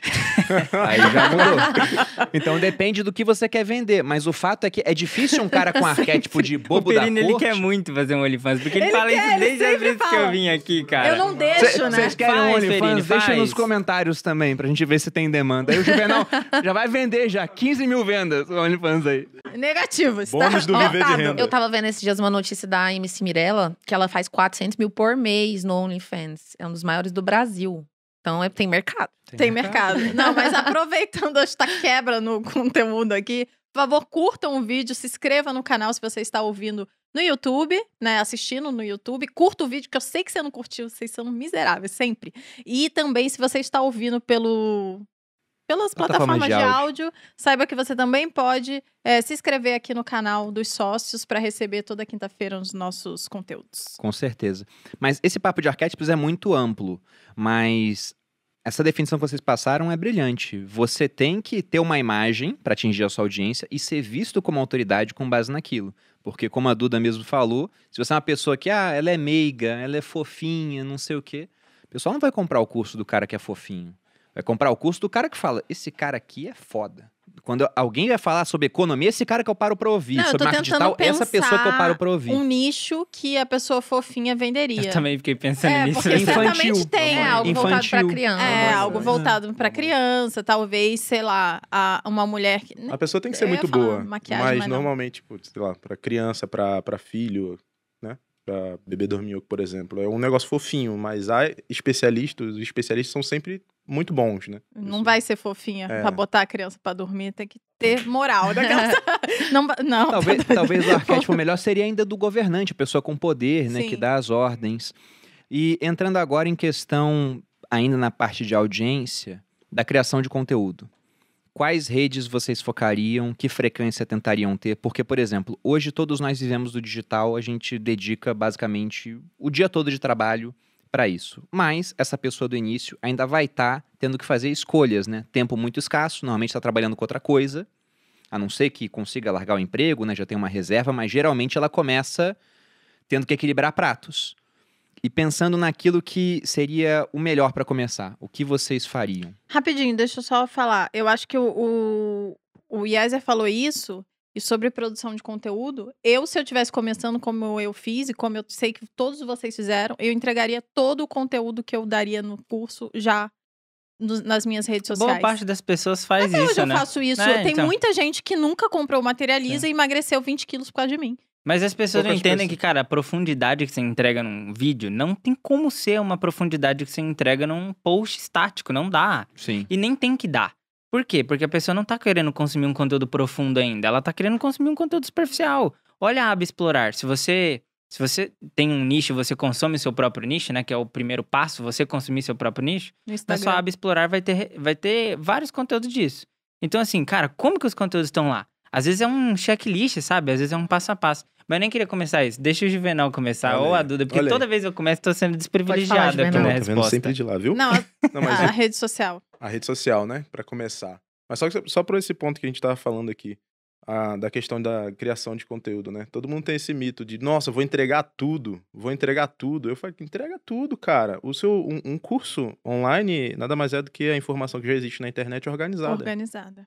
É, Nada mais do que isso, né? Então tem que dar uma desmistificada nessa questão, que não tem problema você entregar que vai transformar a vida É, e das tem muita pessoas. pessoalidade também, né? Porque às vezes a é pessoa quer diferente. o que você fez. Exato. E aí isso é Exato. um pouco diferente também na Sim. hora da É, entrega. a gente tá migrando para um mercado cada vez mais com isso, né? Cada vez mais pessoas estão lançando e cada vez mais a, a tomada de decisão tá sendo pela pessoa que eu me conecto e o problema que eu tô resolvendo. Então, tipo, esse é, esse é um norte, é pra onde a gente tá indo. Na verdade, onde a gente já tá, né? A gente tá avançando cada vez mais por essa questão. Então vocês são a favor, tipo, o cara vai fazer o curso, ele já dá tudo de graça e depois, ó, e tem o curso pra quem quiser tirar dúvida pessoalmente comigo, seria mais uma Não nesse formato, não nesse formato, Não, mas é assim, no sentido o curso de. é organizado. Eu tô, É. senti- tô Eu, falando... sou, Você não eu precisa não acho que esconder. essa é a melhor abordagem, não. Eu tô falando sobre dar aos Conteúdo, poucos isso, o não- conteúdo. não, importa. Porra, eu falo não sobre isso no meu curso, não vou soltar isso no Eu YouTube. acho que não, não não tem problema. eu acho que não, eu acho que não são todas as coisas que devem ser entregues. Por exemplo, ó, eu não entrego crescimento no meu perfil. Eu, eu te, pelo menos assim, eu tenho, sei lá, no meu curso tem mais de 12 formas de crescer, de forma orgânica. O máximo que eu já entreguei na internet foram cinco, e não são do mesmo jeito que tá dentro do curso. Então, acho que sim, você tem que optar por coisas que você não vai pôr. Tipo, muita gente fala de engajamento, muita gente fala de técnicas, dicas, não sei o que. Você pode falar. Mas eu optei por não falar de uma coisa que é muito o meu forte dentro das redes Sim. sociais. Então, tipo assim, o cara olha pro meu perfil, ele, inclusive nessa, nesses dias pra trás, né, eu tava com 990 mil. Aí de um Safado, dia você pro- acabou de vender um curso agora. Não, não tô Olha aí. vendendo curso. Tá- Pra mim, Ah, acabou de vender, porra. e aí, e aí eu tava com 990 mil. E aí no outro dia foi pra um milhão. Ou seja, e a galera viu, porque eu fui mostrando o tique, né? Passando. E a galera falava assim: como assim? O que que tá acontecendo? O que você está fazendo? E eu não entrego crescimento. Então, de alguma forma, fica subentendido pro cara que ele precisa daquilo. Então, e, e eu concordo com esse posicionamento. Eu acho que, ah, vou entregar tudo de graça, aí daqui a pouco vão falar que o teu curso todo tá Nossa, isso é verdade. no feed. Total. É. Não, isso é, isso é Então, verdade. Eu, re- eu respeito seu posicionamento, mas acho um É a posicionamento... forma de fazer, né? Pô, vou, vou botar meu curso tá de graça aqui no YouTube. Não faz sentido. Se Não, você botar seu é. curso organizado Você, no você YouTube, tem, não ó, faz eu, sentido. eu vou, vou, então melhorar o que você falou, Juvenal, porque eu sei que é isso que você acredita. É entregar um conteúdo muito relevante. Muito relevante. A ponto de muita gente até julgar que pagaria por Se esse de conteúdo. graça é assim, imagina Exatamente. Eu- Eu, eu sou dessa é opinião. efeito. Eu tenho é um, um nome pra isso que eu chamo de eu chamo de teoria do mercadão paulista, porque é o seguinte, sabe quando a gente vai no mercadão, aí a gente chega lá, tem aquelas barracas maravilhosas com um monte de fruta, um queijo, de castanha e fruta. Esse tal. mercado é muito bom. Aí você chega Paulo. lá no É mercadão, você chega lá, aí o cara, você quer provar a nossa tâmara? Aí você E fala. frutas mó diferentes, às vezes, é, né, Duda? Quer provar a tâmara, o morango e tal? Aí você fala, quero. Aí ele te dá a tâmara mais bonita que você já viu na sua vida, mais linda, mais gostosa e tal. Depois que você provou essa tâmara, você não tem coragem de não comprar. Reciprocidade. Porque o cara já te entregou o melhor que ele tem ali. Agora, se você chega e ele te dá uma, por exemplo, um morango podre. Ele te dá, tá péssimo, você come. Aí você fala assim, nossa, mas tá podre. Ele é, mas é porque você quer de graça. Se você quiser comer o bom morango, você tem que comprar. Nossa, que Aí não tem como. Um tapão nele. É, ué. Então, pô, não tem como. Então, o cara te entrega o melhor pra você automaticamente entender que o produto dele é bom e que você pode comprar o produto. Então, a- é, esse é exatamente esse raciocínio que você tem que ter dentro das redes sociais. Não adianta você entregar pouco, entregar mal, porque é gratuito, e esperar que as pessoas en- enxerguem esse valor em você na hora de pagar pelo seu produto. Você tem que gerar a percepção de que seu produto é bom. Então, é basicamente essa ideia. Você não precisa entregar o seu curso e lá, principalmente de forma esquematizada, Concordo. você vai lá e faz os posts em forma- assim, como se fosse um Não, né? curso. Não. Porque conteúdo. Mas você tem que gerar o valor. Não, vo- você, você, você falou lá atrás algo que casa muito com o que a Duda disse, né? Os grandes players todos genuinamente ajudam, a sua Ajudam. audiência. Só que o ponto é, você não pode ser o cara conhecido por ter um, um conteúdo gratuito excelente. Aí o pago, ah, o pago não vale a pena porque o conteúdo dele gratuito já entrega tudo. Sim. Não pode ser isso. Agora, isso que ela falou é muito verdade. Porque, se liga, o conteúdo, ele precisa sim ser muito bom, mas a pessoa não vai comprar pelo conteúdo. Esquece esse negócio. A pessoa só vai chegar por ele. É pela A oferta. Pela oferta, pela promessa muito bem definida, mas por quem é você. Porque Pela a pessoa tá conexão. comprando você e a sua vida. Então, qual a vida que você vende? Você vende uma vida de desculpas, que toda hora você tá ali, ai, me desculpa por estar se posicionando aqui. Você vende uma vida pra ela que é como? Uma vida que ge- gera desejo? Ou a pessoa simplesmente olha pra sua vida e fala assim: caraca, a vida dessa pessoa é cheia de problema, pra que eu vou comprar esse curso? Não faz sentido nenhum. A pessoa quer comprar a vida de uma pessoa que, que, cara, tá mandando bem. Acho que basicamente você tem que viver a vende tanto? transformação. Vou te falar que eu respeito esse. Cara, Não, Porsche, fato, mas por que, eu- que é, os é. anúncios de Porsche dão tão certo? Quer dizer, não sei se hoje dão tanto bem assim, né? Sim. Mas porque as pessoas querem a bendita da Porsche. Sim. Elas querem a bendita da casa. Querem, é. Elas querem, Querem as- aquela família Na incrível. verdade, o, o- isso é até cientificamente comprovado. Eu não tenho o nome do- da pesquisa específica porque eu não tenho a memória do Bruno, que lembra o, o livro que ele leu em 1980, onde ele nem era nascido, na outra vida. Mas as pessoas, elas compram pelo prazer de continuar comprando. Tá? Tem, tem um estudo, eu posso até pesquisar depois para deixar isso em algum lugar, mas é a sensação de prazer que o comprar causa nas pessoas, né? Não sei quem, pelo menos quando eu compro alguma coisa que eu quero, é prazeroso, né? A gente sempre sente essa questão. É uma conquista. É uma conquista. É, mas o ponto que eu tava falando que eu, eu concordo, discordo. Cara, eu discordo mais ou menos do que você falou no ponto de vista de. Pô, eu sei que pessoas conectam com pessoas, é, mas eu só acho que esse é um posicionamento pós-crescimento, saca? Acho que para uma pessoa que tá começando, ela obviamente ela tem que ser ela, ela tem que ser autêntica e etc e tal, porque as pessoas vão se conectar com elas. Mas se ela quiser construir uma conexão para depois vender, o processo vai ser demorado e a realidade é que ela vai quebrar. O- e é- essa é a realidade, porque se- sem venda nenhum negócio sobrevive. Vai quebrar. E isso, inclusive, eu já vi acontecer com vários canais do YouTube que eu comecei a acompanhar assim no nicho de finanças e falei, caramba, Sim. esse cara aqui é bom. Deu seis meses, parou de postar. Porque, ele não, tem vendia gás, nada cara, não vende. e aí não ganhava dinheiro, ele parou. não, não vende, entendeu? Então, o que que. Por isso que eu acredito que. Cara, o que vende é oferta. Não, não importa o tipo de produto, qual é o produto que vai ser entregue depois. Mas se você fez uma boa oferta, independente se as pessoas te conhecem ou não, você vai vender para a pessoa que, der- que fizer fit com aquela oferta. Então, olhando para esse ponto de vista, é, é, eu sempre prezo pela boa construção de oferta linkada ao seu posicionamento, obviamente. E, cara, uma campanha de lançamento é a melhor forma de, de você crescer. Porque é um momento onde você vai capturar. Crescer, quer, quer crescer a audiência? Faça um lançamento. Você vai capturar lead, vai crescer a audiência e vai fazer uma oferta. Mesmo que não tenha lucro, você continue o fluxo, continue o processo. E vai melhorando, né, Isso. cara? E, e o que fica falando- no final de tudo é conexão, né? que- aí no final de tudo Sempre você fica, cria. porque está evoluindo e a Isso. pessoa tá acompanhando a falando- E, evolução. e tem um outro ponto aqui, antes de passar a palavra pra você, amor, que a gente tá falando de construção de autoridade também. Se você é muito jovem, por exemplo, igual o caso do Yezer e da Duda, é mais complicado. Mas com certeza, se você já coloca lá, ah, eu sou Duda Vieira, criadora da comunidade CEO Digital. Com mais de 5 mil alunos. O- Não, mesmo sem ter os alunos ainda, o fato de você ter um produto já te transforma em uma autoridade. As pessoas já entendem, nossa, ela tem um produto pago para ensinar esse tipo de coisa. Então a percepção das pessoas já muda. Tem coisas que mudam a percepção das pessoas na hora. Número de seguidores te transforma em autoridade. Eu tava comentando com o Yezer, quando fui parabenizar ele pelo um milhão de seguidores, que depois que eu bati um milhão, também vi coisas mudarem. Antes, todo mundo falava assim comigo no direct. Ah, Bruno, Bruno, hoje em dia eu recebo direct assim. Estagiário, né? Como se fosse alguém respondendo não fosse eu. Porque o pessoal já vê, não, esse cara desse tamanho, é tão autoridade que não é mais ele que faz certas coisas. E não deveria ser mesmo. Tem coisas que não, de fato. Jaleco. Por que, que você vê o pessoal na Ortobon vendendo colchão com jaleco? Autoridade. Aí chega nessa parte de, de vestimenta, parecer bem vestido. Você usa muito isso, a Duda usa também. Você viu que ele falou que a gente se veste mal, né? Não, cara, a gente se Ah, veste. tá tudo certo, Bruno. Pode passar pra próxima, vai. Não, pô. A gente se veste de maneira informal, eu né, não cara? com map ainda. A gente Quando tá eu de- tiver com map, Pois é. Aí sim. Você Ah, quer dar um, um turbinado? Bota uma peça da Faz Metro. a né? propaganda aí já, maluco. Mas, mas o ponto é que pro homem isso pesa menos. Pra mulher, essa parte de vestimenta, de se posicionar assim bem vestida, eu acho que é mais importante. É. Mas você ia falar. Eu ia falar sobre a construção da oferta, porque isso é- o Iezer falou, E a gente até agora não Juvenal falou da rede falou, social. e ainda não falou claro. da rede social. E como falando sobre a oferta, eu acho que a oferta é muito importante, é, principalmente porque ela precisa ser clara. As pessoas precisam entender o que que você está solucionando. Eu acho que esse é um dos grandes erros que acontecem na rede social quando as pessoas começam a, a vender algum tipo de produto, a pessoa vai lá e fala: Ah, eu vou vender um produto X. Aí eu falo: o que, que, é essa, que, que é esse produto? Não, mas ele tem aquilo, ele tem não sei o que mais, que ele tem não sei o que. Tem tudo no produto. Mas você não consegue entender o que, que é o produto.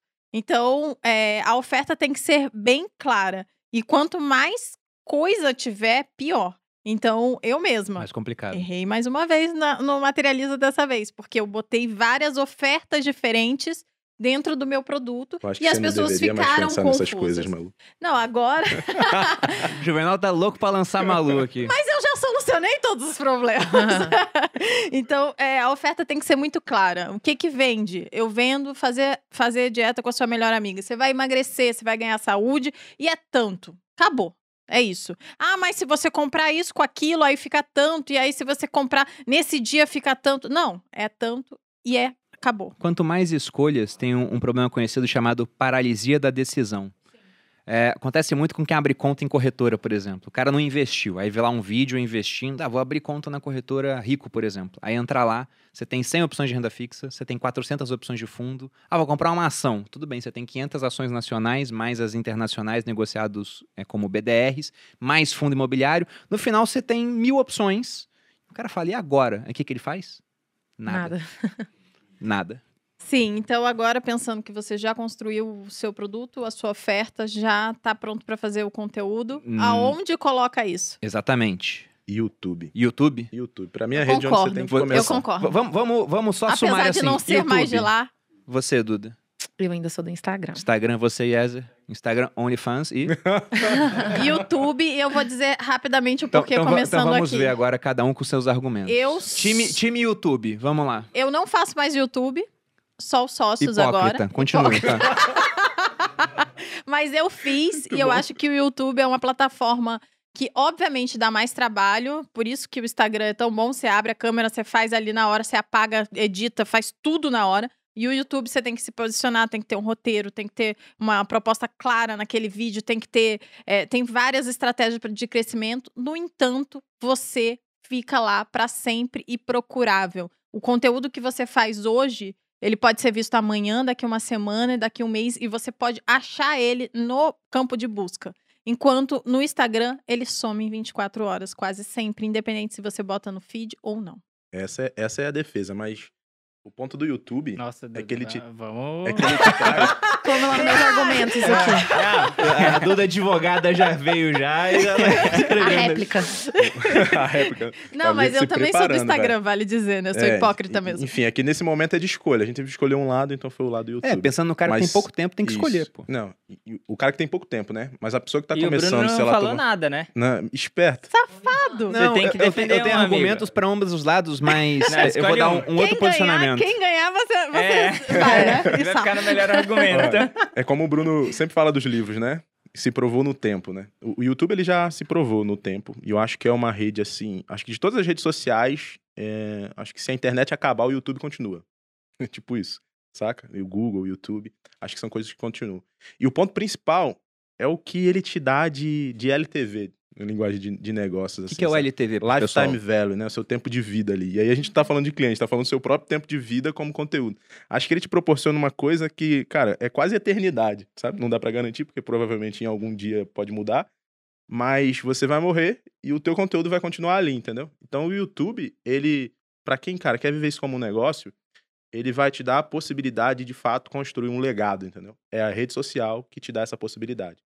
Então, pra mim, a melhor forma de começar com consistência é YouTube. Ele te dá mais poder para crescimento quando você é pequeno. Ele te acelera o crescimento quando você é pequeno e produz muito. E ele te acelera, diferente do, do Insta, por exemplo. Agora parece que tá voltando de novo.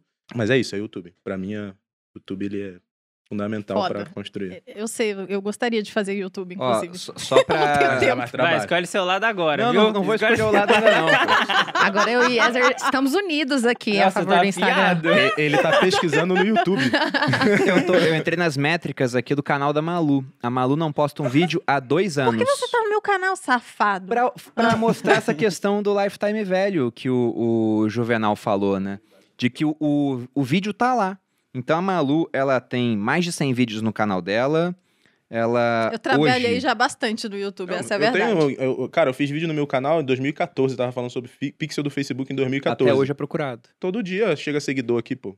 E Pois o cara é. man- ainda posta lá, cara, essa dica era o que eu tava precisando. Muito obrigado. É, o canal da Malu nunca foi um canal que deu muito dinheiro, mas ainda tá caindo ali 23 dólares. Oh, Olha aí. E isso Tá já bom. dá pra comprar um Celta na cotação atual. Tá, então já é alguma coisa.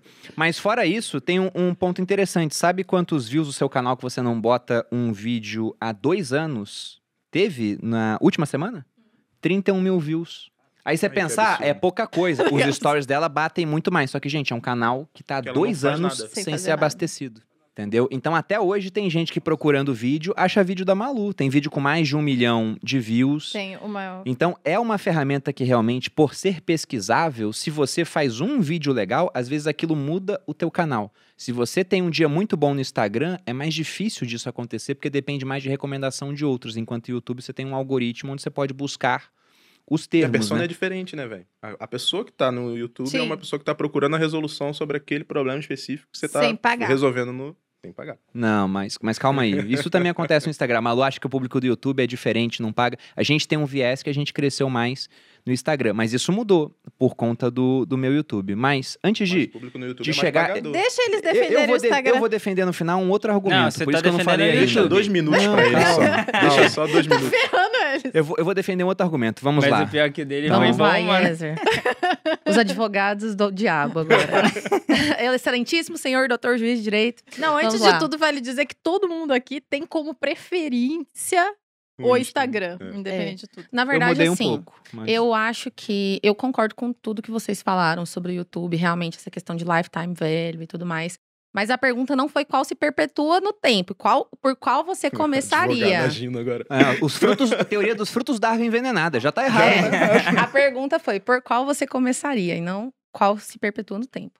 Então, pra mim, o Instagram tem uma facilidade de iniciar que é surreal. O YouTube é como vocês falaram, demanda aquela coisa da É mais difícil. é, é mais difícil, você tem que produzir os vídeos, tem toda aquela coisa, né, de edição e tudo mais. O Instagram é muito tempo real, é muito fácil você produzir conteúdo no Instagram. Prim- é. E é muito fácil você. é, se você tiver uma comunicação assertiva, é muito fácil você chegar nas pessoas que podem se beneficiar daquele conteúdo. Então, você fazendo as, as- você fazendo as parcerias corretas, você produzindo conteúdo de valor ali e de forma estratégica, você se mostrando e, e mostrando sua personalidade é muito fácil. É como você fala, a barreira de entrada É, é, zero. zero. Hum, eu concordo. Então, assim, eu, por exemplo, Duda, eu, é, eu tô ali é, desde 2018 no Instagram, agora que eu tô começando a estruturar uma, uma estratégia pro YouTube. Não que esteja certo, deveria ter começado já tem um tempinho. Mas eu consegui construir muita coisa só através do Instagram, porque eu achei a audiência certa, consigo me comunicar muito bem com as pessoas que estão ali, e é muito fácil de produzir. Não tem aquela coisa de, nossa, hoje não deu tempo e tal. Eu- o story tá sempre aqui. Eu tô aqui, a gente tava fazendo aqui o, o podcast, eu gravei um story pronto. Então, eu acho mais fácil de começar. E eu acho que o público que tá ali tá sempre buscando algo. É, se você souber direcionar sua comunicação, é fácil de achar essas pessoas. Então, eu concordo que o YouTube tem essa questão, né? A- a- o grande problema do Instagram, eu acho que é, é realmente esse, assim. A ferramenta de busca é muito ruim, é muito ruim. Se você pesquisar o meu nome no Instagram hoje, por no Instagram não, no Google hoje, por exemplo, o primeiro link não é o do Instagram. É o do LinkedIn, que eu não abasteço tem mais Se de um você ano. procurar o meu, o meu nome no Instagram, você não acha. É, então esse é o grande problema. Realmente não é tão buscável. Mas, é, a, para mim, o trabalho no Instagram que a gente constrói é aquele trabalho de eu tô construindo ali e o meu nome vai se tornar forte na cabeça da pessoa. Meu nome que vai ficar preso na cabeça dela. É mais nesse sentido do que se a pessoa tá precisando de um advogado, por exemplo, ali em- urgentemente, ela não vai procurar no Instagram, ela vai procurar no Google. Mas se ela já me conhece pelo meu trabalho que eu tô construindo, quando ela precisar, automaticamente é o meu nome que vem na cabeça dela. Então é assim que eu enxergo um trabalho no Instagram e eu acho que é mais fácil de começar também. Teu Ó. ponto, Yezer. Vamos lá. Eu acho que as duas coisas estão em níveis de consciência totalmente diferentes. Primeiro, o cara que tá procurando vídeo no YouTube, ele já tá muito consciente do problema, ele já tá buscando a solução. Segunda coisa, para você começar no YouTube, você vai bater com gente que é boa já. Você não vai bater com qualquer um, porque os vídeos mais indexados geralmente são vídeos que têm mais visualização, que o canal já tá mais frequente. O YouTube, de certa forma, entende que aquele conteúdo ele é mais ou menos, ele já tá indo bem. Então você tá batendo com gente que já sabe explicar e que já é um nativo dali, já sabe criar vídeo. A maioria das pessoas é muito vergonhosa, tem timidez. Então, assim, vai ter esse problema também com a câmera. Não tô nem levando em consideração a plataforma ainda. Então, é mais complicado começar com, o pelo YouTube, com certeza. Tem o LTV? Tem o LTV, mas eu não começaria lá. Por quê? Porque você vai bater com gente que já sabe explicar, com gente que é melhor que você. É melhor você bater de frente com essas pessoas depois. O melhor momento, por exemplo, é o que a Duda está fazendo, é o mais inteligente. Você já sabe explicar, você já foi pro campo de batalha. Quarto motivo. No Instagram, você pode criar a necessidade. E por, pelas pessoas começarem, na maioria dos casos, pelo seu perfil pessoal, você vai criar a necessidade nela. Então, assim, você pode começar do zero com seus próprios seguidores do seu perfil pessoal. E mesmo assim, você pode e ganhar. esses são os a motivos pelo pergunta, qual né? eu estou no Instagram e não no YouTube. Ele não tem que ter a pergunta pronta na cabeça, né? Você mudou de ideia? Então eu, eu não que tá entendi. mudando de Calma. ideia aqui. Calma que não acabou, Poxa, não. maluco. Calma que não acabou, não. Não, eu não mudei de ideia. Eu acho que o YouTube é melhor, mas eu sigo, mas eu estou no Instagram, então eu sou hipócrita, como Sim. você disse. É, e, e aí tem É. mais motivos. O prime... Outro motivo é que é mais fácil gerar conteúdo. É só você abrir a câmera do seu celular e fazer. Prova disso, o Joel J não tem nem design, mesmo assim os conteúdos dele viralizam pra caramba. Tipo, quanto mais nativo, melhor. Quanto mais você ficar enfeitando, pior tende a ser. E por último, é... Cara, até esqueci o último, acho que eu já dei tanto ponto, mas o último... Mas olha só, eu concordo com ponto. tudo isso. Não é à toa que eu vou Ah, te- último vou te dar ponto, um lembrei. macete quando isso acontecer, você Lembrei. repete o primeiro. Mas eu lembrei-. Tipo o clube da luta. O último é que você concorre com pessoas que são mais fracas. Por quê? O conteúdo no Instagram, geralmente, ele é mais superficial. Então tá tudo bem. Porque você tá batendo com gente que, que pode até ser profundo, mas tá colocando conteúdo superficial, porque é isso que a rede quer. A rede quer conteúdo mais superficial. Então quem vence essa corrida? Quem gera mais conexão. Porque no fundo mesmo, é uma boa promessa e uma boa conexão atrelada. O resto, cara, você vai ver aí. Cara, tem gente no marketing digital que vende mais do que eu e a Duda e que tem bem menos conhecimento e bem menos autoridade por conta de um motivo: conexão. É, eu concordo com tudo isso e não é à toa que eu tô no Instagram, né? Eu falei YouTube porque eu realmente acredito que é uma plataforma mais é, amigável no sentido de ser procurável para quem não tem nenhum tipo de conexão ainda com nada, entendeu? Mas eu concordo que é mais difícil, a barreira de entrada é maior. Tanto é que eu não estou no YouTube agora, né? Eu deveria estar. Eu, eu já posso estar, né? Eu já posso criar uma, uma estrutura para estar no YouTube, mesmo assim é trabalhoso e eu gosto da, do Instagram. Então, se for para você começar e fazer, que é isso que é o mais difícil no final das contas, colocar em prática, vai pro Instagram mesmo. É, posso Uhul, mudar de ideia agora. consegui. ganhamos, ganhamos. Bruno nem precisa falar nada, porque três Não, é maior que o- dois e tá tudo bem. O meu ponto no final é pensando em fazer o, o menor tipo de esforço para o máximo ganho possível, em ser mais produtivo. Tem um, um Nobel de Economia, do qual eu discordo pra caramba, porque o cara falou um monte de besteira. Ele comparou a internet com um fax lá no começo da internet, né? E você pensar, o cara aprendeu, ele fala a mesma coisa do Bitcoin hoje. Mas enfim, o, o Paul Krugman, ele fala que produtividade não é tudo numa economia, mas é quase tudo. Então, pensando na pessoa que tem pouco tempo, a minha opinião, eu criaria vídeos de um minuto. Porque aí você consegue usar nessas plataformas todas. Por exemplo, um podcast aqui vai virar uns cinco vídeos de um minuto. Em duas horas de conteúdo, a gente vai pegar cinco vídeos de um minuto para postar no Instagram do Bruno Perini, no YouTube do Bruno Perini, no TikTok do Bruno Perini. Aí você consegue, com um conteúdo já feito, o trabalho está sendo feito hoje, você tem um gasto com um editor, mas você consegue botar em várias plataformas. E aí você atinge públicos diferentes, porque cada rede é uma rede diferente. Eu fui olhar aqui, o pessoal pensar, ah, quem segue o Bruno, segue o Bruno em tudo, né? No TikTok, 61,5% do meu público é feminino. Aí você vai pro Instagram, que é a segunda rede mais feminina no meu caso, 49% é mulher. Aí você vai pro YouTube, no YouTube só 15% é público feminino. Então você está impactando públicos diferentes com o mesmo conteúdo. Pô, Bruno, mas você falou que era para focar só em uma. Se eu fosse focar só em uma hoje, eu focaria no YouTube, apesar de ter feito o contrário, ter começado com o Instagram. Por um motivo. Qual é o maior perfil de finanças do Brasil no Instagram? É o Thiago. Segundo maior é a Natália, do Me Poupe. Então, os dois maiores perfis do Instagram de finanças são o Thiago e a Natália. Eu fui ver os stories do Thiago ontem, eu fiz 35 stories. O Thiago fez 5. E quase todo dia eu faço mais conteúdo que ele no Instagram. E por que, que eu não sou maior que ele no Instagram? O Thiago faz o desafio. Beleza, ele cresce bastante nessas horas. Mas é porque o YouTube dele é muito forte e as pessoas vão mais fácil do YouTube para o Instagram do que o contrário, do Instagram para o YouTube. E um último ponto a favor do YouTube é que concorda absolutamente com o argumento de que começar no Instagram é mais fácil. Mas justamente por isso que acontece. A barreira de entrada, muita É, gente. qualquer pessoa pode Todo fazer. mundo começa no Instagram, enquanto no YouTube já é mais complicado você começar. E no Instagram, tudo bem, é mais fácil começar. Só que no YouTube, às vezes, um conteúdo muda o teu canal. Eu fui pesquisar vídeos para criar um conteúdo sobre Mas um jogo por onde você cripto. venderia no final? Vam- Vamos chegar nessa parte. Pra- Pra criar um jogo, vídeo de um jogo cripto chamado X Infinity. Aí entrei num canal, tinha um vídeo lá, quase 200 mil views na época, um pouco menos do que isso. Vídeo do cara bem feito, assim, ele simpático, né, falando com a audiência. Eu falei, pô, esse cara tem um canal legal. Aí uma hora no meio do vídeo ele fala o seguinte: se esse vídeo bater 100 likes, eu faço um outro. Eu falei, 100 likes? O vídeo tinha 14 mil likes. Aí eu fui olhar os vídeos anteriores. Era vídeo assim, 300, 500, 400, 2 mil views quando o vídeo bombou e de repente um deu 200 mil. Aí os inscritos no canal do cara já estavam em 20 mil. Então, um único vídeo mudou a história do canal dele. No Instagram é muito difícil isso acontecer. Mas, A não ser que o influencer muito grande Mas veja pode ser que nunca indique. aconteça também. mas, mas Pode, vamos. pô. Responde uma pergunta a todo diga mundo. aí, diga aí. É, o que, que você atribui mais autoridade para uma pessoa? Quando ela é grande no YouTube ou quando ela é grande no Instagram? Eu atribuo Depende mais autoridade pro cara no YouTube. É? Não, mas é, uma outra assim, pergunta cara. que eu ia fazer. Você tem as métricas de, por exemplo, assim, ó. é, quando você abre a turma do Viver de Renda. É, quantos por cento vem do YouTube e quantos por cento vem do Instagram? Ah, A maioria vem do Juvenal deve ter.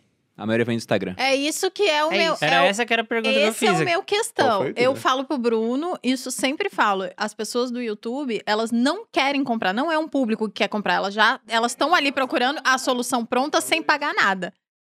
Eu, eu acho, Ah, né, essa é a minha opinião. Você pode eu posso estar errada, obviamente. Eu acho que no Instagram as pessoas estão com cartão de crédito na mão, estão mais tá propensas- assim. Mas é engraçado porque eu acho que é o conceito da conexão. É muito difícil você gerar conexão no YouTube. Porque a pessoa não tá ali pra saber dessa história. Isso ela é tá verdade. cagando pra sua Isso história. é ela quer que você dê o ponto que você conteúdo, falou. aham. E se você não der, ela diz- dá o Ela dislike, dá o dislike. e ainda te xinga nos comentários. Sim, se você não muito. entregar. É, no Instagram não. No Instagram você pode Não. entregar. O, o Instagram te- tem, um, tem um, um grande argumento. Essa questão da conexão, com certeza. A gente viu isso no canal da Malu. Porque a Malu postava dois vídeos por semana. E aí, nesses dois vídeos, você não pega a mesma coisa do pessoal que tá nos stories 24 horas por dia e viu que a gente saiu do Rio para Boa Vista, aí de Boa Vista veio para São Paulo, e aí mudou a maneira que ela se vestia, não sei o quê. Então, teve uma hora que praticamente no YouTube você teve uma quebra. Era uma Malu, apareceu outra. Uhum. Enquanto no Instagram o pessoal viu a jornada. Ninguém Tem viu que a ter- evolução. Acho Ninguém que tem que ter viu. uma junção A das menina de cabelo grande que quebrava o coco na cozinha e fazia o leite de coco, do nada tava em São Paulo, numa casa mais chique, vestindo o de cabelo curtinho e comprando leite pronto. E se você Ah, eu- pensar, eu as acho- duas coisas fazem total fit, né? Sim. Caramba, você tem a profundidade do YouTube É, e quer agora. conhecer a minha vida, Sim. cara. E é por A isso que eu dos- vou sair daqui e contratar uma equipe pra fazer meu YouTube. Mas ó, o Eu ponto, também. Todos o nós. ponto, né? Quando a gente fica falando de autoridade e a gente Ó, eu define tô fazendo autoridade. três por semana, mano. Olha aí, ó. Define autoridade pelo volume de seguidores mas- ou qualquer coisa do tipo, eu acho que é meio falho, isso, sabe? A gente tava falando de- do, do assunto autoridade um pouco antes, né? Mas é uma, uma coisa que não é como eu defino e não é como a autoridade é definida, né? A autoridade é definida por resultados. Você, cara, o que é autoridade, né? Se você é autoridade em alguma coisa, autoridade em finanças, porque ele tem resultados. Naquele tema específico, não porque ele tem muitos seguidores. E, e esse ponto de, pô, você vai ser autoridade quando você tiver um bom conteúdo ou, ou bons seguidores, acho que isso é um- uma coisa que trava quem tá começando, entendeu? Acho não, é uma coisa que trava quem tá começando, porque é, é, eu lido como expert, então eu, essa são coisas que travam essas pessoas. Mas, e olhando pra, pra vida, assim, o que, que é autoridade? Cara, você tem resultado naquilo, não necessariamente você é conhecido, porque é, é isso que os seguidores, número de seguidores te dão, né? Você fica conhecido por outras pessoas e não, e não dá autoridade pra você. É, o ponto é que as pessoas se enganam com isso e param de falar sobre as coisas que elas têm resultado. E aí fica esse desencontro, né? E aí a gente vai para um outro papo que também é intangível, por conexão. Conexão é massa. É porque eu do- sou do marketing, né? Eu, eu crio emoções nas pessoas, mas são todas intangíveis. Eu preciso transformar isso em números. Então meu olhar é como que eu crio conexão? E aí eu faço um pensamento frio e calculista de como criar conexão numa pessoa dentro de uma narrativa e tudo mais. Só que o que faz as pessoas comprar é autoridade. Quem te dá autoridade é o conteúdo que a gente posta no, no, no YouTube. Falando de rede social, né? Porque você tem mais profundidade. Você tem mais tempo pra. Ah, mas dá pra gerar Cê- dá pra, dá gerar, sim, sem dúvida. Mas aí, é, é, gerar audiência, né? Eu gosto de falar de gerar audiência diferente de autoridade. Porque você, você não pode ter. Pode não ter resultado, né? Em cima de alguma coisa que você tá falando. Igual o vídeo do X Infinity. O cara bombou, mas provavelmente ele, o canal dele tinha outros vídeos de outras paradas, assim, Era de, aleatórias. era de finanças. É. Eu acho que pra tipo, concluir. Mas o, o, o ponto é, autoridade é resultado. E aí tem uma coisa que vai transformar isso ali, cara. Pelo menos pra quem, tá começando. É confiança. Acho que vocês contando as histórias de vocês, o que eu falei, cara, a Duda tinha confiança pra começar. Yesa tinha confiança pra começar. Malu, todo mundo. E todo mundo demonstra essa, essa confiança ainda, né? Então, tipo, o game change da pessoa é confiar. Porque quando eu tinha 18 anos, foi o meu primeiro cliente, eu sentei numa mesa parecida assim. Era a maior empresa de telecom da região. E tinham cinco diretores me olhando feio, porque era um moleque sem barba, que tava batendo na mesa com uma ultra confiança, falando que eu ia fazer uma coisa que eu nunca fiz. E eu nunca tinha feito. Mas eu fechei o contrato e fiz, entendeu? Então você tem a confiança e o comprometimento com o que você tá falando, mas você não precisa de mais nada, de fato, saca? É, é, o resto vai acontecer, entendeu? E, e só sobre aquilo que você falou, como é que você vai vender? Pô, no YouTube você faz evento de lançamento igual no Instagram. Faz live, deixa a página. É basicamente a mesma coisa. Tá? Mas diga aí. Mas acho que pra completar isso que o Juvenal falou, é que vocês pediram pra gente definir um é só. definir, né? Doideira. Mas não faz sentido definir um só, porque na verdade a melhor estratégia de todas é você usar Você é as duas, ou quanto mais melhor. Por que eu falo isso? Porque assim, pra você vender mais no Instagram, o jogo é você passar mais tempo com as pessoas. Então, beleza, é mais difícil você levar as pessoas pro YouTube, su- super concordo. Mas se você conseguir levar algumas, já tá incrível. Porque ela passa mais tempo com você, ela tem acesso à sua forma de explicação, ela tem sua, seu acesso à sua forma de pensar nas palavras, falar, o que pode definir inclusive uma compra de um produto, porque agora ela já sabe como você explica e pode ser o jeito que ela busca. Então, para o Instagram é muito positivo ter um YouTube. Por quê? No caso do IGTV, ele entrega bem menos, porque a pessoa, quando ela está no YouTube, no Instagram, ela quer consumir conteúdos mais rápidos. Não importa se você é uma pessoa que ela goste. Porque ali já é dela querer arrastar o dedo. E quando você tira ela dali, leva para uma plataforma onde ela entrou já entendendo que o estilo de consumo é mais longo, ela já está pronta para ficar. E ela é uma pessoa que veio de lá. Sim. Então, se você tem essa estrate... um, um bom posicionamento no Instagram, que tenha conteúdo, gere conexão, mostre que você é autoridade, e além disso, tenha um conteúdo técnico, né, também, é, e venda algum produto, porque você tem que ter um produto para vender, não adianta nada você ter engajamento e tudo se no fim não tem um produto. Serve o YouTube como uma estratégia junto com isso, porque você tira do Instagram, leva as pessoas que fazem sentido para lá.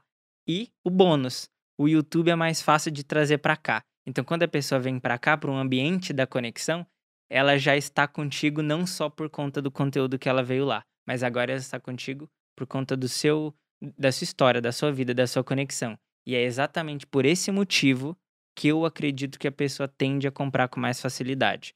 Então, para finalizar, eu acho que a junção das duas é tipo, sei lá, é a É melhor ideal, né? estratégia. Perfeito, né? Sem dúvida. Não, com certeza. Quem, quem não tá. Agora o Bruno esperou todo mundo falar, eu falo assim, ó. É porque não tem uma resposta Claro, não, objetiva. mas eu é aquilo que concordo. cada um acha Sim. melhor. O Instagram é muito mais fácil de começar, o YouTube é mais complicado, mas o YouTube tem essa vantagem, você pode postar um conteúdo mais profundo. Até porque no Instagram também, o teu conteúdo mais profundo fica nos stories. E quem vai assistir os stories é uma fração das pessoas que estão te seguindo. Sim. É sempre aquela métrica, E né? o conteúdo tiver- muda a cada, a cada tempo que passa, porque a cada tempo que passa, muda a capa. Muda o que, que é o conteúdo. Às vezes o conteúdo tá pela metade, porque os stories vão se inspirando. Exato. Então, ali é cada conteúdo novo a cada hora que passa. Não é que nem no feed que o conteúdo ele vem formatadinho. Não, não é. Ali você tem que ter esse cuidado. Qual é a capa? Por que, que a gente fala que, ah, meus stories caíram as visualizações do nada? Por quê? Porque trocou a capa. A capa que tá agora já não é tão mais interessante quanto a que tava lá. Quando você mostrou que você foi para um lugar diferente. Ou quando você tava num lugar que geralmente as pessoas não conhecem. Ou quando você começou uma baita de explicação. Ou quando teve uma polêmica. Então aquela foi a capa que fez com que as pessoas continuassem. Mas no meio desse processo, a capa mudou, o conteúdo mudou e a pessoa que vai acessar ali o primeiro, às vezes ela veja até um repost que você fez de uma outra pessoa. E ela não, de todas as coisas do já mundo, sai do teu perfil na hora, é, às vezes. ela não quer ver outra pessoa, ela quer ver o Perini. Ou ela quer ver a Malu, sabe? Então, o story, ele tem disso, ele muda a cada hora que passa. E tem uma coisa boa e ruim no story. O bom é a escassez. A pessoa sabe que ela não assistir, some. Só que o ruim é, poxa, você consegue assistir stories de quantas pessoas você segue no dia? São muito poucas. Então, 10. a competição nos stories é, é ainda maior no final das contas, né? Por isso até que o teu feed tem que estar sendo abastecido continuamente, na minha opinião, porque o feed que faz você crescer em rede social. Sim, Só que vai lá nas métricas do, seus do seu perfil e vê os seus posts no feed, o quanto de gente que não te segue está vendo. Porque aqui eu tô na minha métrica do YouTube e tô no tempo de exibição das pessoas inscritos e não inscritos. E 67,9% das pessoas que me assistem são não inscritos. Então, olha o quanto ele me entrega para pessoas que não me seguem ainda. E eventualmente elas vêm a no, me seguir. no Instagram é quase nada. É muito É, pouco. a não ser que Instagram, você use o mas- Reels, né? Se você É. usar o Reels, O você Reels, pode ele- impactar E bastante aí essa voltamos à métrica. questão dos vídeos de um minuto, que você consegue postar em várias plataformas diferentes e você não fica dependente, que é uma coisa ruim no final das contas, de uma única plataforma. Porque você pode começar com uma, mas o mais rápido possível, diversifique. Sim. Sim, então, pra- só para encerrar esse assunto, aonde começar para você lançar o seu produto, onde você consegue, né? Vai lá e faz. É Exatamente. igual treino. E agora já chegando aqui Mentira, a, a, começa a no uma, Instagram uma mesmo, que é o pauta mais final. chegando a uma parte mais final já. A gente já definiu aqui uma série de lembretes, eu vou passar por todos depois, quanto ao lançamento, questão do produto, audiência, onde postar, o que você fazer, né, em termos de intenção, que é gerar uma conexão, por exemplo, prender a atenção das pessoas. Agora algumas partes mais objetivas.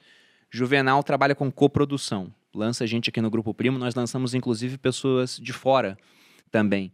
A Duda, eu sei que trabalha com uma agência que faz isso. O Yezer faz sozinho hoje. Aham. Malu faz sozinho. E aí, o cara que tá começando, vale a pena ele procurar uma agência no final das contas? Não vale? Qual a opinião de vocês? Cara, difícil, viu? Eu acho que hoje o mercado tá infectado por pessoas que não, que assim, querem lançar as outras pessoas, mas não conhecem de nada. E eu acho que isso tá sujando um pouco até o mercado de lançamentos. Tipo, muitas pessoas entram no direct dos players e oferecem lançamentos e dão o golpe, né?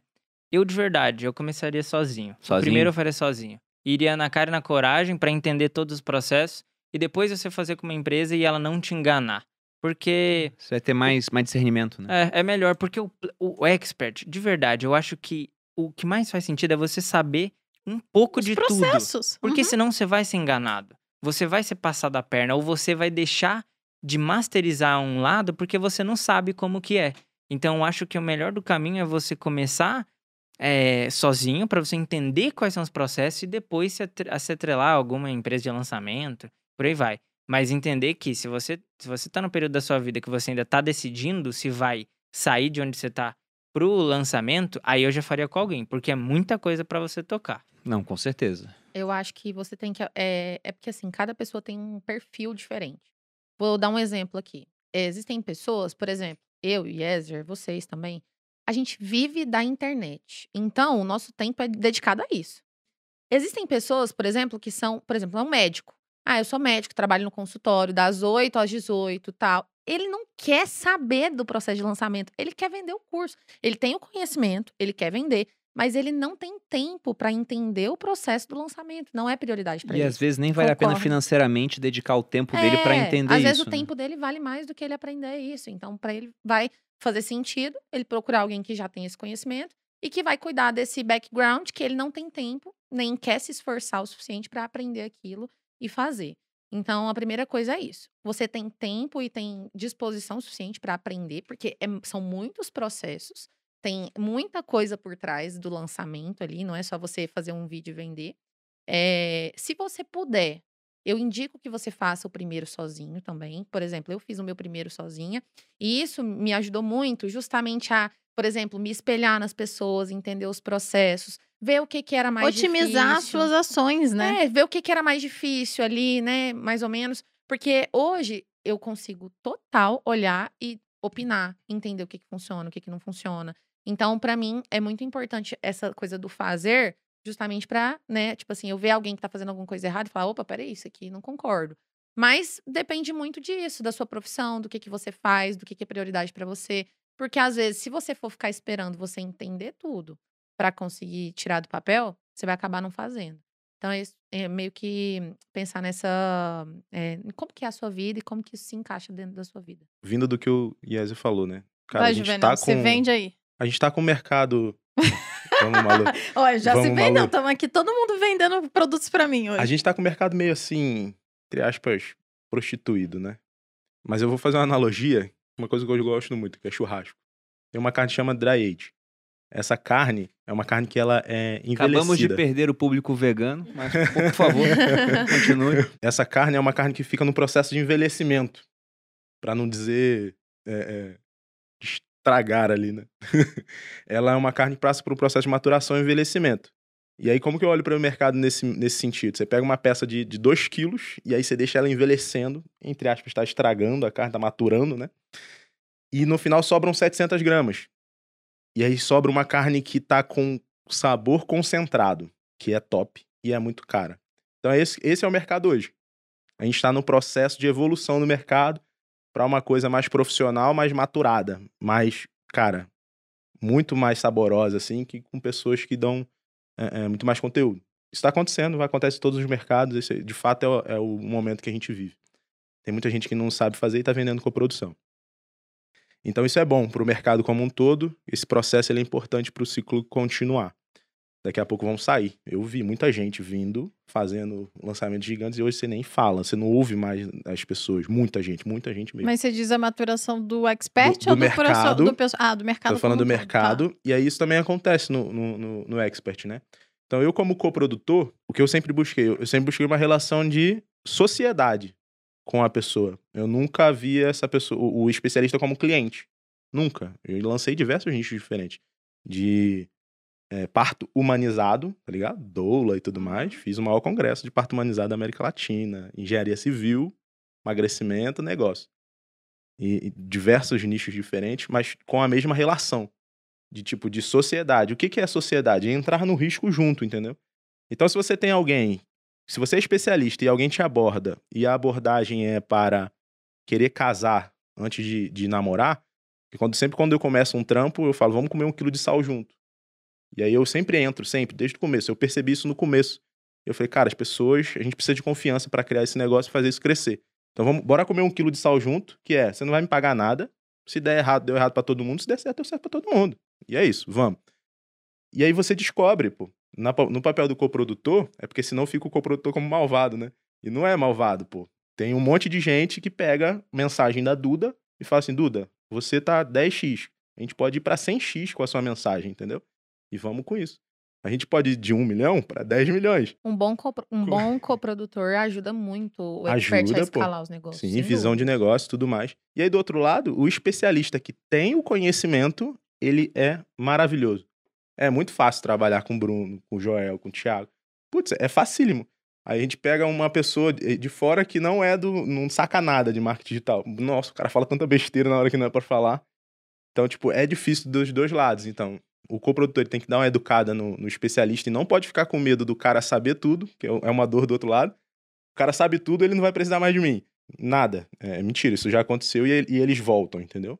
Porque o, o teu conhecimento, o teu jeito de trabalhar é teu e Até porque o saber diferente. teórico e botar a mão na, Na massa prática, são é coisas muito É completamente muito diferente. trabalho você fazer o seu próprio lançamento. Então, se você tá começando, é, faça de fato sozinho se você não encontrar uma pessoa em quem você confie. Se você encontrar alguém que você confie, faça junto com essa pessoa. Eu gostei do que você falou de comer um quilo de sal. né? Tem um, um provérbio chinês, e esse é chinês de fato, não tô carteando aqui, é de lá mesmo, que ele diz, quando uma pessoa é, é mais experiente, ela fala pra outra, eu já comi mais sal do que você comeu arroz. Porque geralmente um prato de refeição tem muito arroz, né? Então, pro cara comer mais sal do que o outro comeu arroz, é que ele já fez várias refeições, ele tá velho, ele já tem a, a experiência. Então, demora muito tempo pra comer um quilo de sal com a pessoa. E para esse tempo passar, você naturalmente, né? O filtro do tempo é um dos melhores que existe. Você pega livros lá do passado que chegaram até nós, é porque eram livros bons. Né? Senão não teria chegado, muito provavelmente. Então, a mesma coisa, as relações que passam no teste do tempo são relações boas. Eu lá atrás, eu procurei um coprodutor para lançar o Viver de Renda, ele que não quis. E acabou que eu lancei sozinho. E acho que foi a melhor coisa que eu fiz.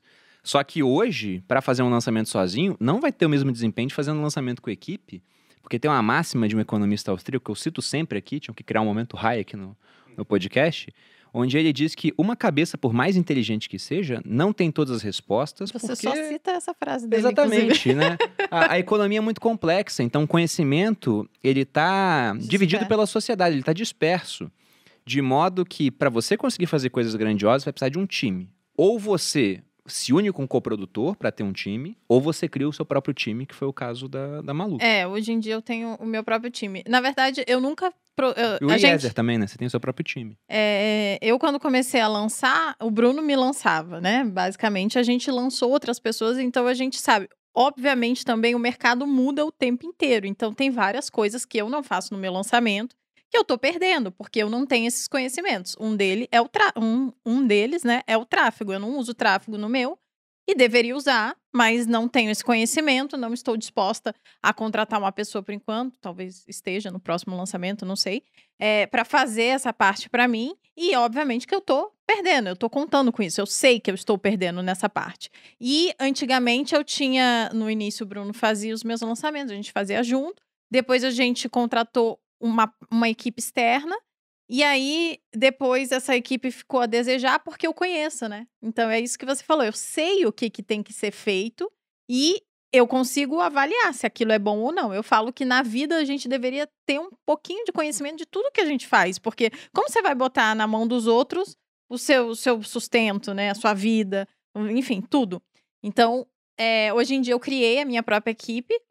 Eu acho que não é a estratégia mais é, legal, porque eu tenho muito trabalho, né? Eu, eu coordeno a minha equipe. Então, eu sou o expert, eu sou o coordenador, eu sou tudo. E ainda tem algumas coisas, gerenciamento de coisas que não acontecem no meu lançamento, porque eu não tenho ex, esse expertise e não tô sabendo. E você só consegue Lida- dar conta de tudo liderar. você vive pra isso. Assim, e eu é- vivo pra isso. Agora, ainda imagina se isso. você não vive pra Eu não isso. dou conta de tudo e eu não e eu vivo É, pra isso. Exato.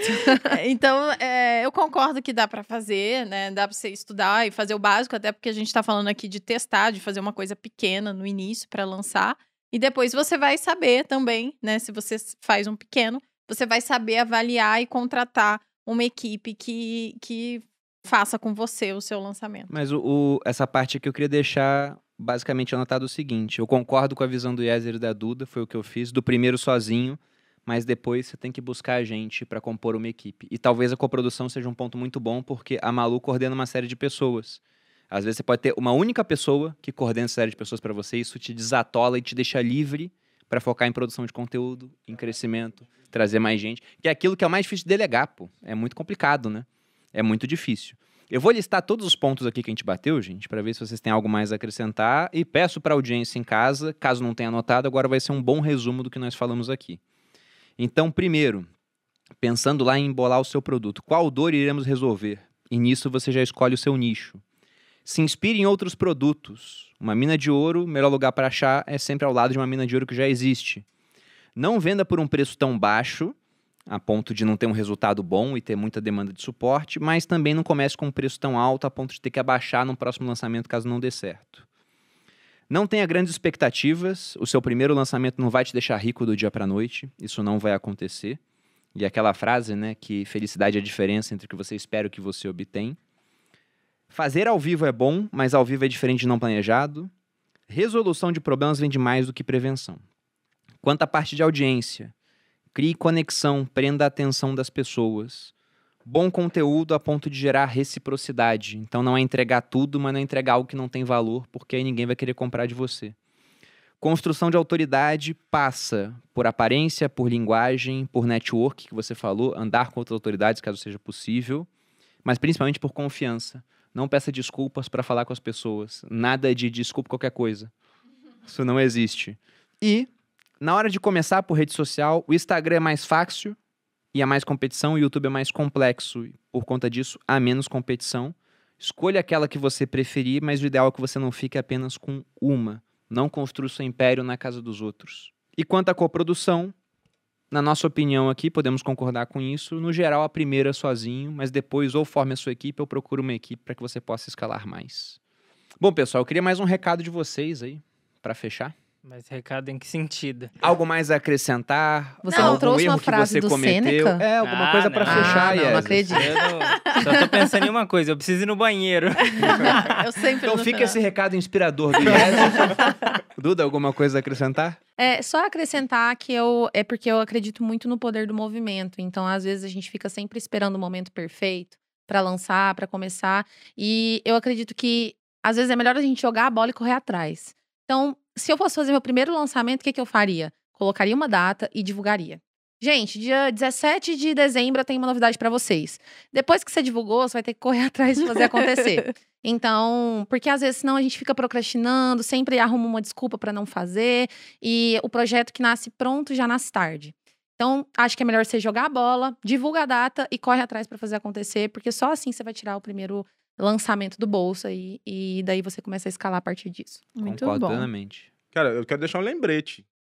Que é, se você for fazer o seu primeiro lançamento, não grave um, todas essas aulas. Não grave um curso antes de vender. Acho que pega uma caneta um papel, escreva um, um sumário, uma, algo bem direcionado com a pessoa que você quer ajudar ou o problema que você quer resolver. E venda isso na rua, ou para um amigo, ou para uma pessoa. Faça alguém pagar por isso. Isso vai te dar um. Uma, uma... Validação, confiança. Não, né? vai te encher de confiança. Não é nem validação, acho que é a validação da oferta, tudo bem, mas o, o negócio é, é a confiança. Para quem tá começando, é a confiança que você precisa ter para dar o passo, o passo que você precisa. E jogar a bola lá na frente, velho, e correr atrás. E não tenha medo de vender, né? Não Porque a venda é o maior balizador de compromisso que existe hoje.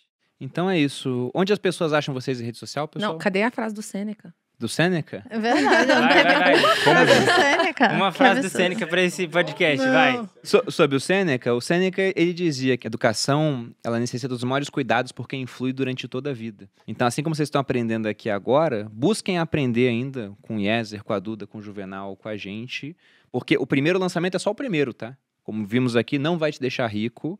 E para você de fato conseguir ficar rico com esse negócio, vai ser uma sequência de lançamentos, de melhoramentos, de autoeducação ao longo dessa jornada. Se Eu fui pego de bem. surpresa, que a Muito Duda bom, me né? Não, Uai, que que é isso? Se saiu Ele bem, vai se brigar saiu com você bem. Ali de não bem, ter isso aí esse bem. corte. Muito bem. Mas onde as pessoas acham vocês em rede social? Eu no YouTube e no Instagram, é Yezer, só digitar meu nome, que é meio Falou difícil, YouTube é primeiro, viu? H-Y-E-S-R e você já vai conseguir me encontrar lá. Se você digitar H-Y-E, você já vai me encontrar, é o primeiro na, no resultado. Isso é mais um hack, tem um nome estranho. Não, na fácil verdade, isso encontrar. não é tão bom assim. Porque pensa o seguinte... O pessoal se- bota o, o, I- o I em vez Não de Y, acha né? nunca. Não, a pessoa não vai achar. Imagina, Uhum. falar assim, cara, na, numa rua assim. Cara, você tem que seguir o Yezer. Aí tá, chega em casa. Tá bom, vou seguir. Deixa eu ver aqui. Como é isso? Nunca vai achar. É verdade, é verdade. E não tem Eu, muito que eu possa fazer, eu né? Nunca soube, eu só soube quando eu vi escrito. É, no meu caso é no Instagram, arroba Maria Eduarda SV, e no YouTube também, que eu faço aulões é, semanalmente lá, toda quinta-feira ao meio-dia. E agora eu vou começar a produzir vídeo pro YouTube. Mas você já faz aulões lá. É, já faço os aulões. Ah, menos. rapaz, Já é já tá bom. bom. Bom, vocês me encontram no No Insta. Polo Tinder, toda última quinta-feira do mês tá lá o eu Juvenal. espero que ele já tenha se arranjado. já se arranjado. Ah. Nossa, mas é no Insta, arroba Juvenal Valentim. E na stage.com com as stage classes e backstage dos lançamentos. Vocês me encontram no arroba Maluperini ou no canal dos sócios. Toda quinta-feira, meio-dia, tem um vídeo novo lá. E também em todas as plataformas de streaming de áudio, também no canal dos sócios, às seis da manhã, na quinta-feira, para vocês já fazerem o cardio do dia, ouvindo aí um pouquinho de conhecimento, ou algumas besteiras, ou os dois juntos com a gente. Perfeito. Lembrando que nas plataformas de áudio às seis da manhã, nos episódios que não são ao vivo. Ah, Estamos verdade. fazendo também vários episódios ao vivo lá no Sim. canal do YouTube.